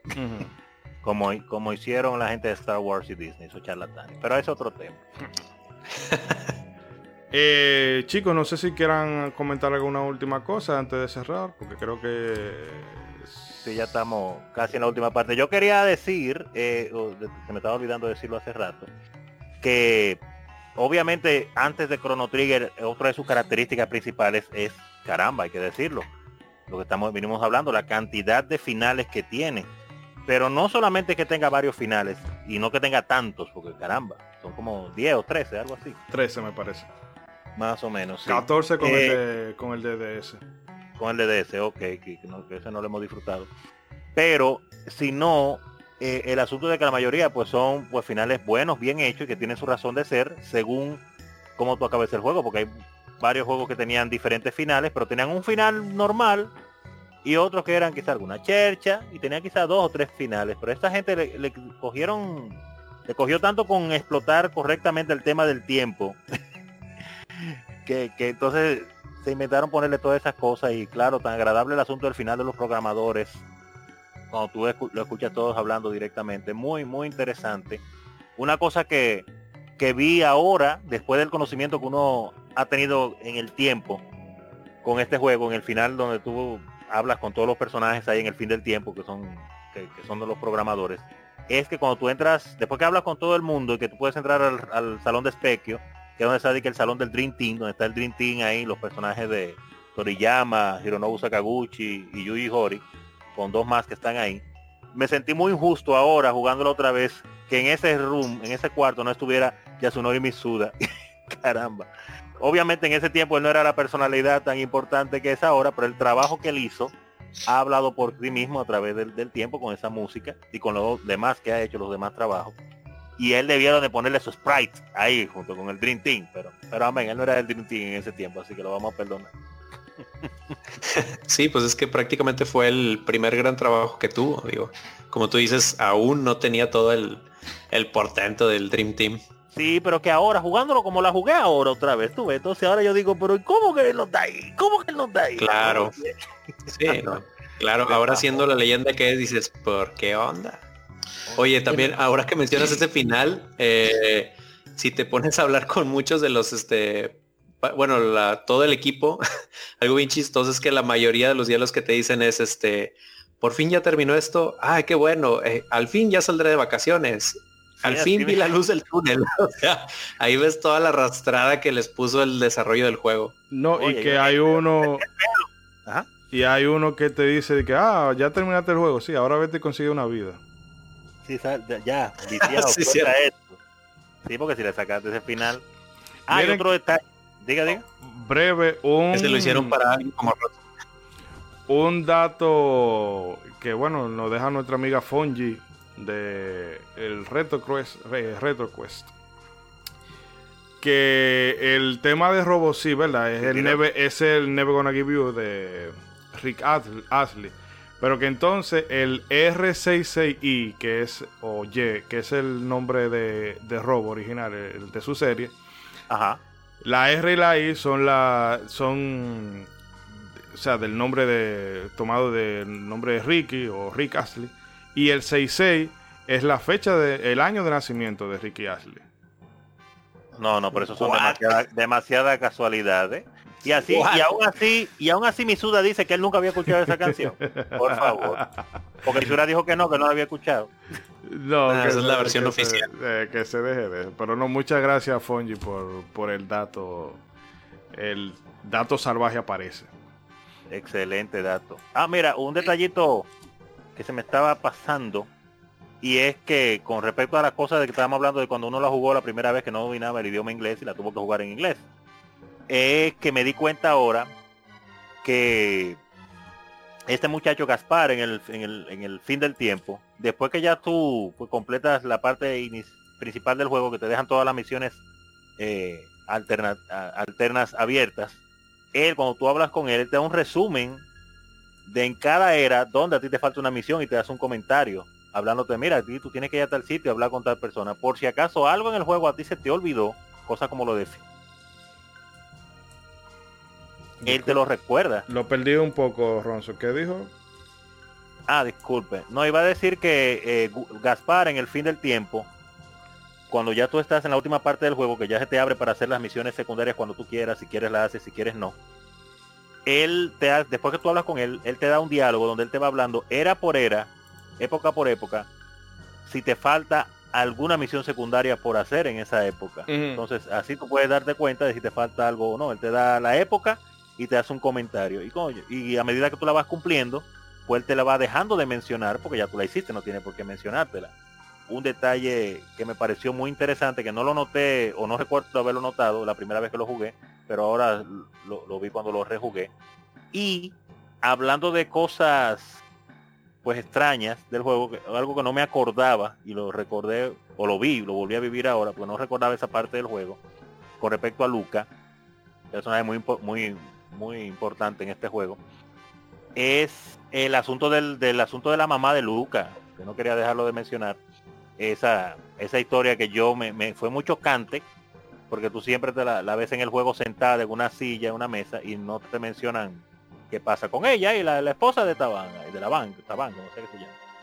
Taban, Y, y es que ella tuvo el accidente que la dejó inválida y tú viajas en el tiempo y tiene la opción de cambiar eso, que Luca lo hace en una misión solitaria y va a hacer eso. Entonces, como Luca se pasa el juego entero siendo un personaje tan alegre y tan chechoso y tan como loqueteado con sus inventos, le dieron ese toque ya en la parte final del juego de seriedad, cuando ellos están en la fogata, todos hablando ahí, y entonces ella aprovecha que todos están dormidos y dice, oye, pero déjame intentar hacer esto, a ver si lo hago.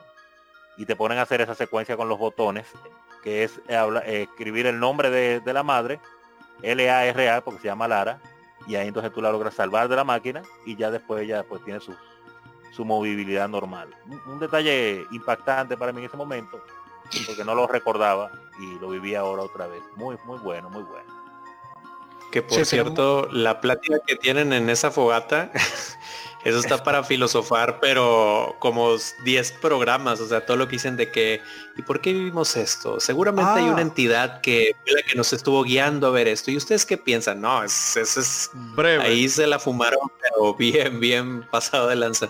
Eh, breve, que yo estaba leyendo que el problema con ese, con esa parte de ahí que no se entiende cuando ellos hablan de la entidad, que tú te quedas así, pero ¿quién será? O sea, el jugador, es lo que sea que te crea, creando los portales y demás. Pero es que en eso se perdió en la traducción porque en el diálogo japonés te dan a entender que es el planeta.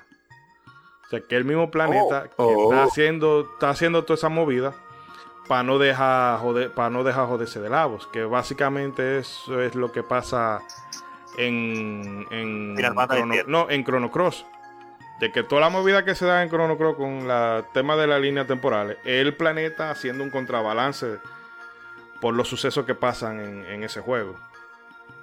También, sí. Eh, ahora todo tiene ese fue más literal. Sí. Eh, perdona, eh, Rey, ¿qué querías decir?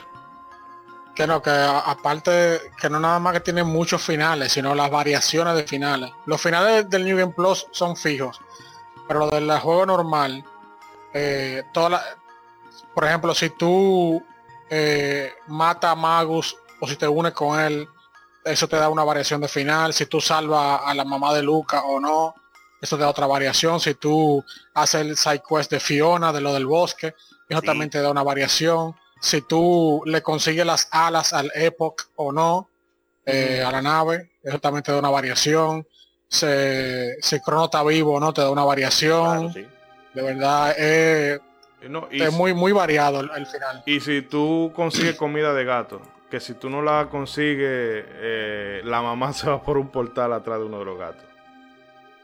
Sí, verdad, eso me salió en el final, pero yo en esta jugada que hice ahora no, no, no conseguí la comida de gato.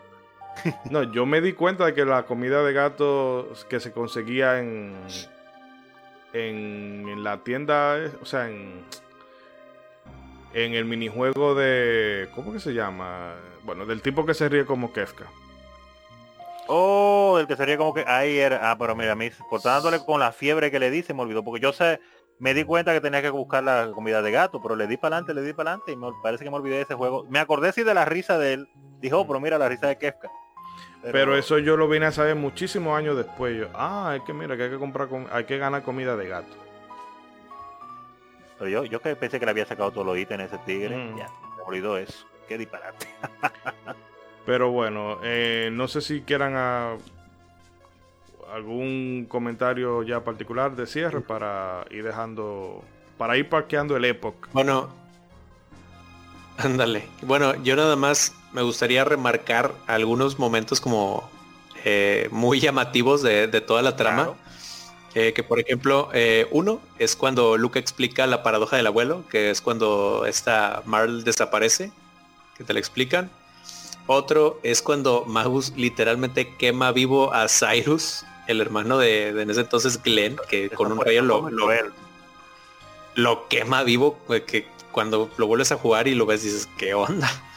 Este, otra es cuando, cuando Flea te, que no me acuerdo quién le dice, ah, pero es que no eres mujer. Y que te dice, hombre, mujer, ¿cuál es la diferencia? El poder es bello. Que dices, ah, ok. Adelantado a su tiempo. Ajá, sí, sí.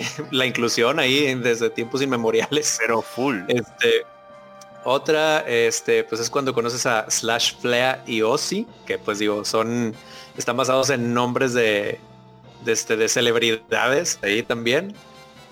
Y, a ver, sí es exactamente. en japonés eh, son mayonesa, vinagre y salsa de soya.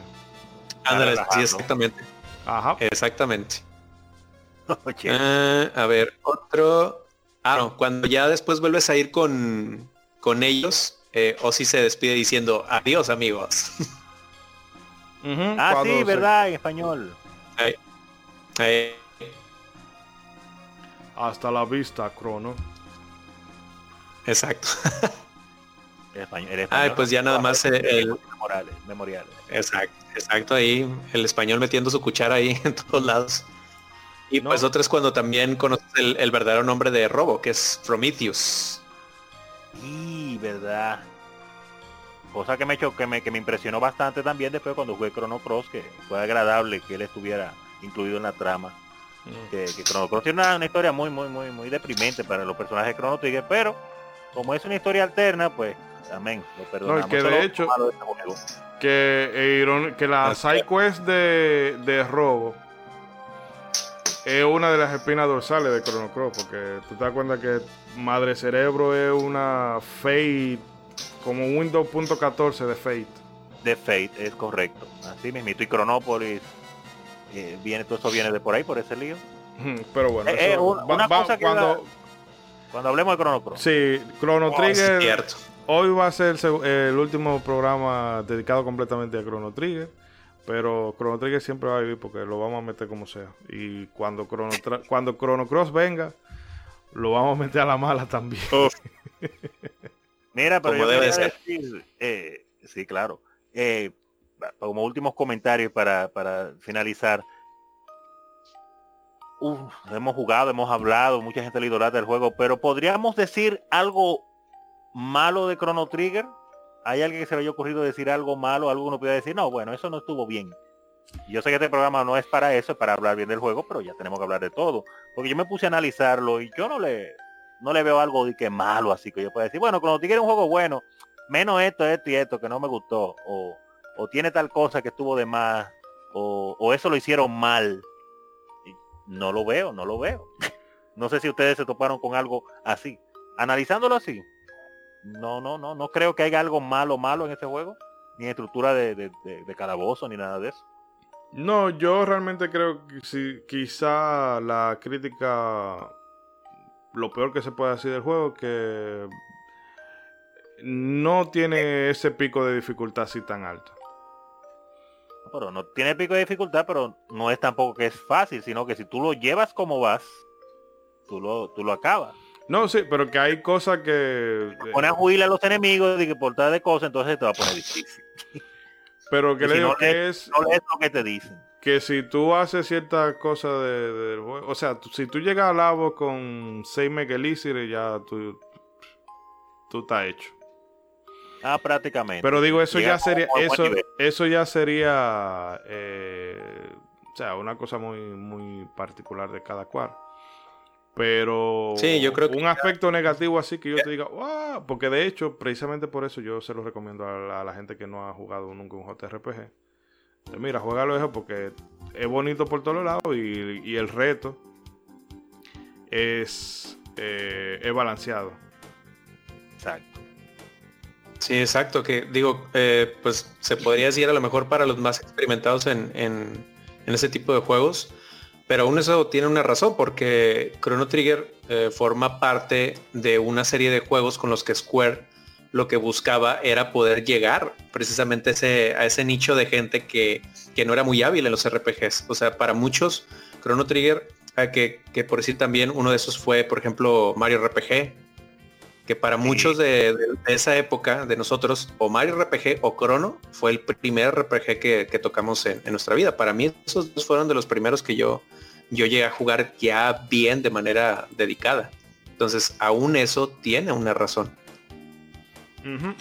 Sí, yo me encontré Chrono Trigger muy fácil también. Si yo diría algo que no que es malo, pero que se lo cambiaría, sería subir, subir la dificultad. Yo me lo encontré eh, medio fácil también. Algunos jefes daban, daban problemas, eh, pero el juego en sí eh, es fácil.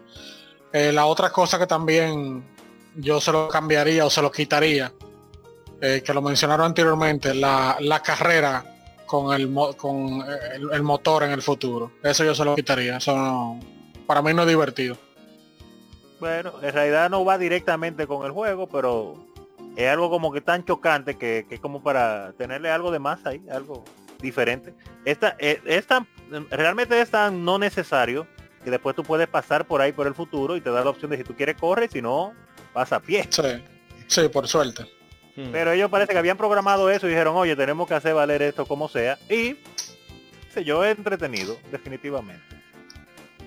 Pero la dificultad quizás Exacto. para, para uno Sería el único punto flaco que yo le vería así. Pero yo la veo bien, no la veo de que muy fácil, pero tampoco es difícil en sí. Pero no tiene nada de malo. Me puse a hacer una búsqueda de que cosas malas de Chrono Trigger en Google. Y si Google no encontró ninguna, que no me salió ninguna, es que no hay. ¿Quién somos nosotros? No, pues es un juego muy redondo, la verdad, en, muchos aspectos. Claro. Ah, bueno, para... Diga, diga, diga. Bueno, rápido, antes de que se me pase eh, quería decir una curiosidad muy buena entre Chrono Trigger y la revista Club Nintendo, que en la revista año 4, número 12, que es la de diciembre, si ustedes se van a la página 44 exactamente, que justo aquí la tengo, mi es uno de mis tesoros, mis reliquias. Si te vas a esa página, es, una sección de mareados, como se llamaba esa sección, donde hablaban de, pues, de juegos, eh, vaya, daban soluciones de eso. En la página 44 se hace alusión a los finales. Pero en ese tiempo, eh, pues ya ven Club Nintendo era muy respetuosa de, no spoilearte, como decimos ahora, el final del juego, porque la política de era, pues yo lo, ya me lo acabé porque lo tuve antes, pero pues no te voy a arruinar a ti la experiencia. Entonces, en esa página viene todos los finales, pero las letras están espejeadas. O sea, si tú quieres, eh, pues ahora sí que quemarte los finales y verlos antes, tú te tienes que parar frente a un espejo, abrir la página y solamente de esa manera puedes verlo bien. No, pero tírale una, tírale una foto a esa.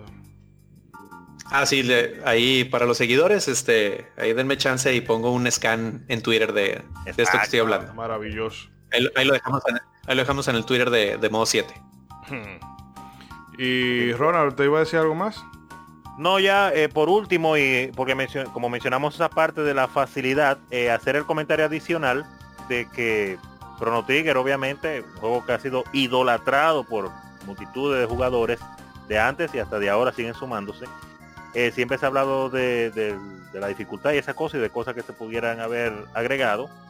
Y cabe mencionar como información adicional que ha habido pues, equipos de personas que se han dedicado a intentar rehacer Chrono Trigger o hacerle continuaciones. Han habido pues gentes en la comunidad de la emulación que no contentos quizá con los cambios que se le hicieron a, la, a varias partes en la traducción del juego para acomodarlas al sistema de Estados Unidos de este lado más políticamente correcto, donde quitaron la referencia a col o a la religión y esas cosas, pues hicieron traducciones y que más fiel al, al, japonés.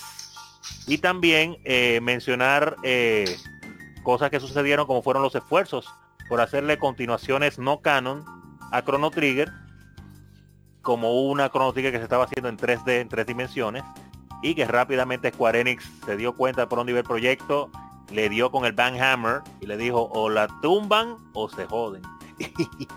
y tuvieron que quitarla. Y el famoso proyecto de la Chrono Trigger Crimson Echoes, que Square Enix eh, o Square Soft en ese tiempo lo hizo muy mal, porque esperó a que los que estaban haciendo el juego estuvieran un 98% listo con ese juego que venía siendo una continuación de Chrono Trigger, hecho por, esos fans, pero bien hecho, con los mismos sprites y esa cosa.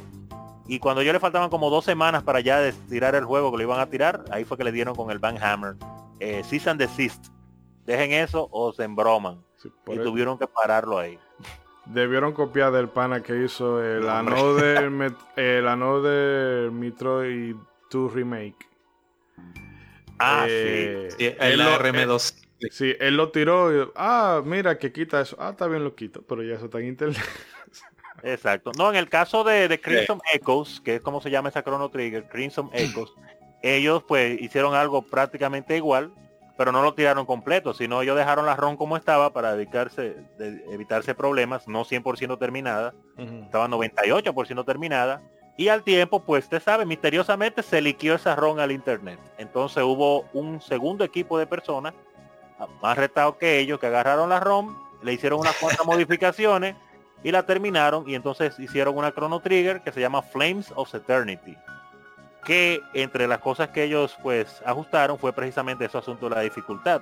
Yo la estuve probando en esta semana también, después que acabé la Chrono Trigger, para ver qué tal. Y le faltan unas cuantas cositas, pero me di cuenta que eso fue uno de los detalles principales que ellos hicieron, que fue que hicieron que los enemigos eh, como que te den un poquito menos de experiencia, pero no tanta. Pero cuando tú subes de nivel, tus stats no suben como tanto, tan rápido, suben más lento. Entonces las peleas se te hacen, pero bien difícil. Ahí, prácticamente que es obligatorio hacer, pararte a hacer niveles en algunas áreas. Pero eh, es increíble esos esfuerzos que, que Square Soft, Square Enix ahora le ha mandado el, el fundazo para frenarlos eh, varias personas, varios equipos se han dedicado a eso, han hecho 10, 15, 20 diferentes versiones de Chrono Trigger o, continuaciones o spin-off o juegos que han hecho para enlazar la historia de Chrono Trigger con Chrono Cross, eh, la historia de Magus que también la han hecho en, juego, fan-made. Mm, es increíble que a más de 20 años de haber salido ese juego y después de tanta gente ellos ver que han intentado hacer eso y el interés que se sigue manteniendo, esa gente no hayan hecho ni la Chrono Break que hicieron, pusieron el registro de ese juego, del nombre de ese juego, ni algo más aparte de eso. Hicieron Chrono Cross, se les agradece Chrono Cross, me encanta, adoro Chrono Cross, con todas sus dos, tres cositas raras que tiene, pero Chrono Cross no es Chrono Trigger 2. Es un spin-off, una historia alterna, nada que ver con Chrono Trigger 2. Squaresoft, Square Enix, por favor, suéltalo, suéltalo, hazlo ya. Haz lo que hizo Chrono Trigger eh, hay juegos que salen que tienen cosas que mejoran la calidad de vida del juego, cosa que ningún otro juego lo había hecho antes. Y a mí me enoja cómo un juego puede salir y tener eso y absolutamente nadie lo copia. Por ejemplo, en el juego Earthbound de Super Nintendo, eh, los enemigos tú lo ves, tú lo puedes ver, es un RPG, pero los enemigos tú lo ves tú te puedes acercar a los enemigos o ellos se, te, se te estrellan encima de ti. Okay. Entonces en Earthbound, cuando un enemigo está por debajo del nivel tuyo tú inmediatamente mata al enemigo ahí. No entra a la pantalla de batalla, simplemente el enemigo te toca o tú lo topas, inmediatamente fue muerto. Te dan la experiencia y te dan cualquier eh, ítem que tú hubieras podido conseguir. O sea que no te algo... perder tu tiempo. Exactamente. Entonces, ningún juego que yo sepa ha copiado eso. No entiendo por qué. Digo, ya los RPG no son. Ya los RPG no son así, pero muchos años después de Earthbound, mientras las RPG seguían siendo así que los monstruos te agarraban y te mandaban por otra pantalla, nadie utilizó ese método, no sé por qué, eso es excelente. Entonces Chrono Trigger tiene algo también que, que una de las cosas que más molesta es en un RPG, obviamente uno tiene que explorar, una vez está perdido, una vez tiene que hablar con, con, todos los personajes a pesar de tú haber hablado de nuevo con ellos. Entonces una, una de las cosas que más molesta en las RPG es tú hablar con un personaje que tiene como 10 10 eh, párrafos de conversación y tú, lo que estás botoneando rápido para que termine. En Chrono Trigger, por lo menos en los personajes que no son importantes de la historia, cuando tú hablas con un personaje, si tú no quieres seguirlo escuchando, tú nada más te camina y te, te para y te va.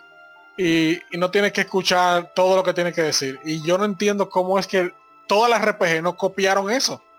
Eso es lo grande, que todavía siguen saliendo RPGs y no se le ocurre copiar eso. Exacto, tú hablas con un personaje que te repite la misma cosa, 10 párrafos tienes tú que estar botoneando hasta que termine. Y, y cuidado si siquiera le diste de nuevo y tienes que tirarte la conversación de ah, nuevo. ahí es que duele cuando te corre dándole. Bueno. Entonces yo, yo no entiendo por qué no copiaron eso, que tú simplemente, tú no quieres escuchar lo que te está diciendo, aléjate del personaje y ya. Me paro y me voy. Sí. Bueno, eh, no, realmente es mucho lo que pudiéramos seguir hablando de, de, Chrono Trigger. Y mira que prácticamente le llevamos como en total como 5 horas de programa. Y lo malo. Nada más, son las 12.42 de la madrugada. ¿Cuál es ah. su problema? Usted no, siento como usted quiere despedir el programa, pero podemos durar tres horas más hablando. No, créeme, si yo no tuviera, si ya yo no tuviera tan para el arrastre, lo hiciera. Pero lo que me refiero es que fíjese como eh, tenemos tantas horas hablando de este juego y todavía hay un montón de cosas que, que se pueden todavía seguir mencionando y hablando. Y yo solamente puedo decir que al que no lo haya jugado, eh, vaya y mm, si no puede conseguir la versión de Nintendo 10, eh, mm, bueno, o Jack Sparrow. Eh, bueno, a la de Steam le han puesto algunos. Si tú quieres la facilidad de Steam, está bien. Pero eh, esa versión de PlayStation, evítala como, como la pesta. Porque uno tiempo de carga larguísimo. Y bueno, eh, si ya tú lo has jugado y tienes rato que no lo juegas, pues vuelve y rejuégalo para que se te refresquen algunas cosas. Porque es que le digo, es mucho lo que se puede abarcar de este juego, pero a final de cuentas es tu experiencia lo que lo va eh, la que, lo que va a absorber más, de, más que cualquier otra cosa que nosotros te podamos decir. Eh, vamos a hacer el corte aquí, vamos a venir con la despedida y ahí si cualquier otra cosa que quieran decir para puntualizar la decimos. Y nada, vamos a parar la aventura por aquí. Y les recuerdo a los amigos que muchos de los que nos escuchan no se suscriben, pero vamos, suscríbanse, anímense, eh, like, compartan, que eh, créame que mientras más crezca el proyecto, mejor va a ser para, todos. Si va a eh, sacar un OnlyFans si se suscriben más de mil personas el día de hoy. Ya lo sabe, así que anímense. anímense. Sacamos, el calendario modo 7. Sí, para que... Sensual de verano, así para el verano ahora. Eh, exhibiendo mis, mi majestuosos 5 centímetros. En fin, vamos a un corte y venimos con la despedida. Muchas gracias amigos.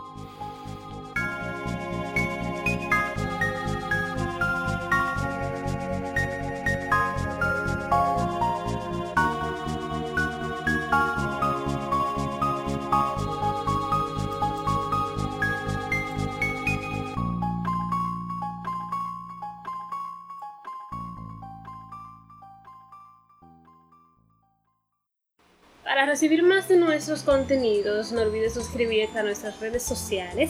Búscanos como Modo 7 Podcast en Facebook e Instagram y como Modo 7 Pod en Twitter. Modo 7 Podcast. Síguenos.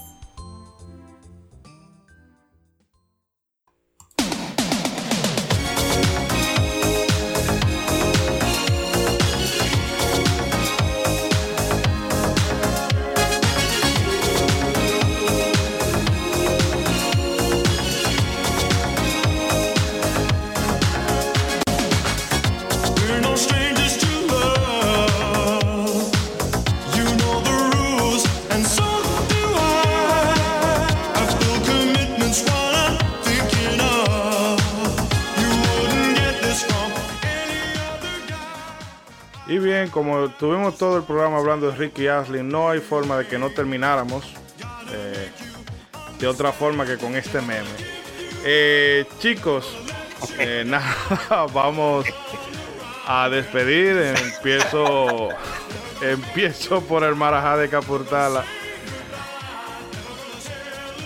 Siempre yo de pendejo, Aranto. Qué lindo, ¿eh? Está bien, está bien.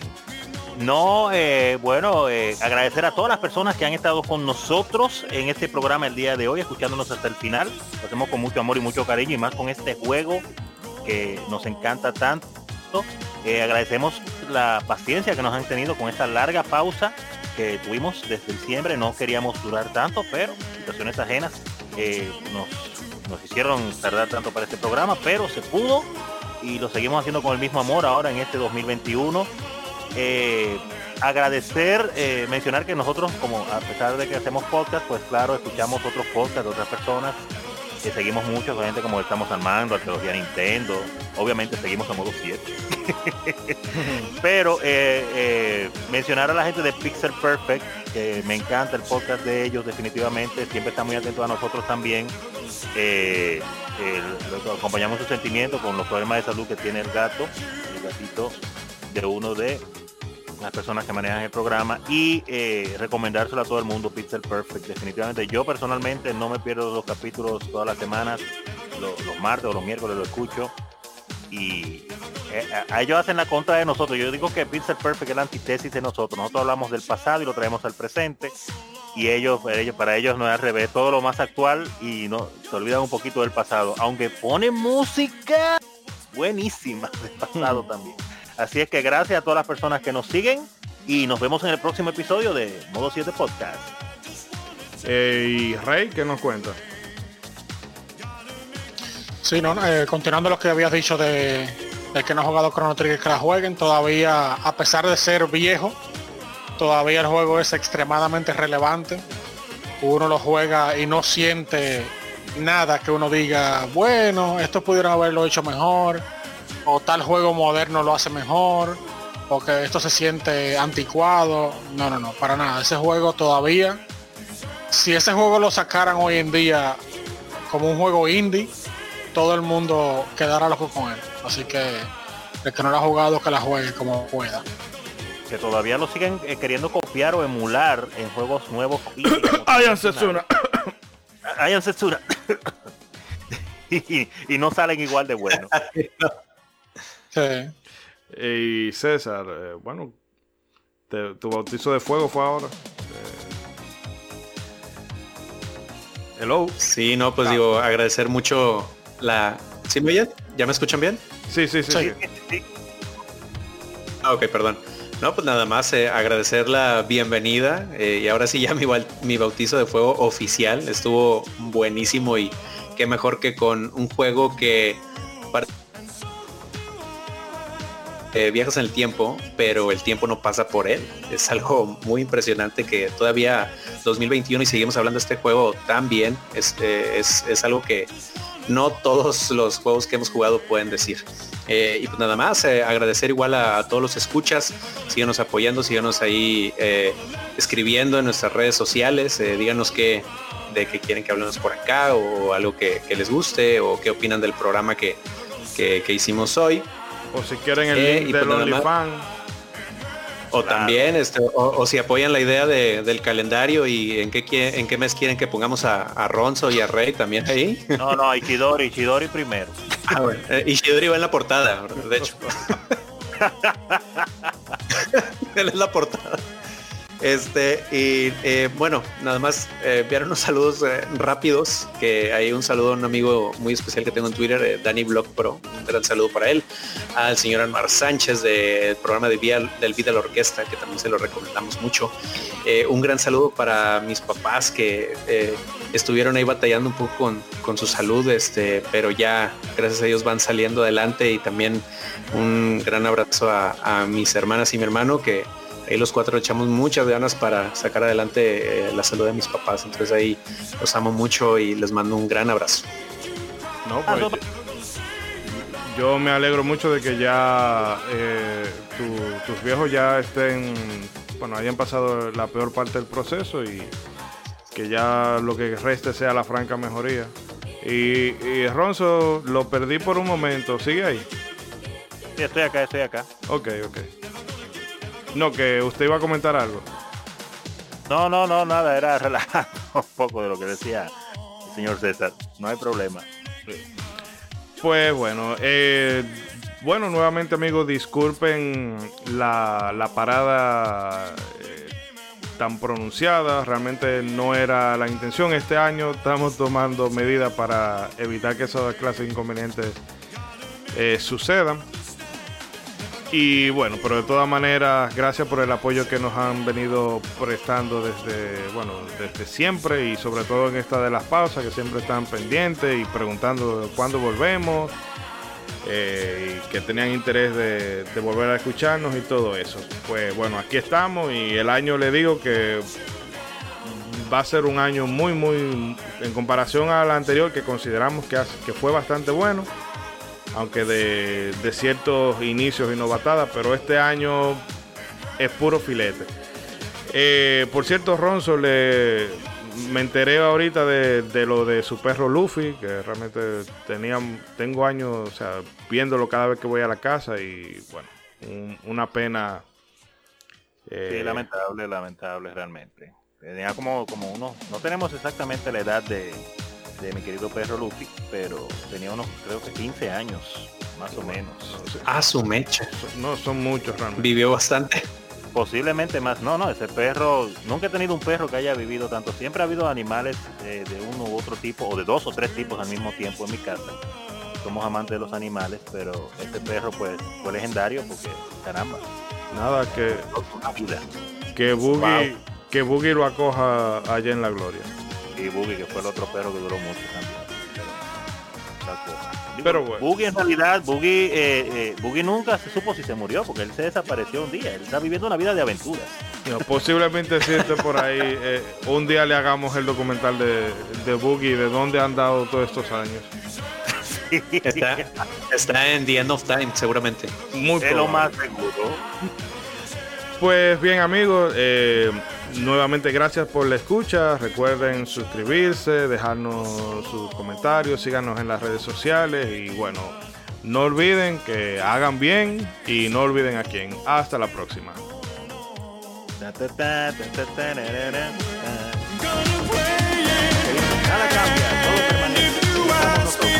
Todo este año. Vamos con todo.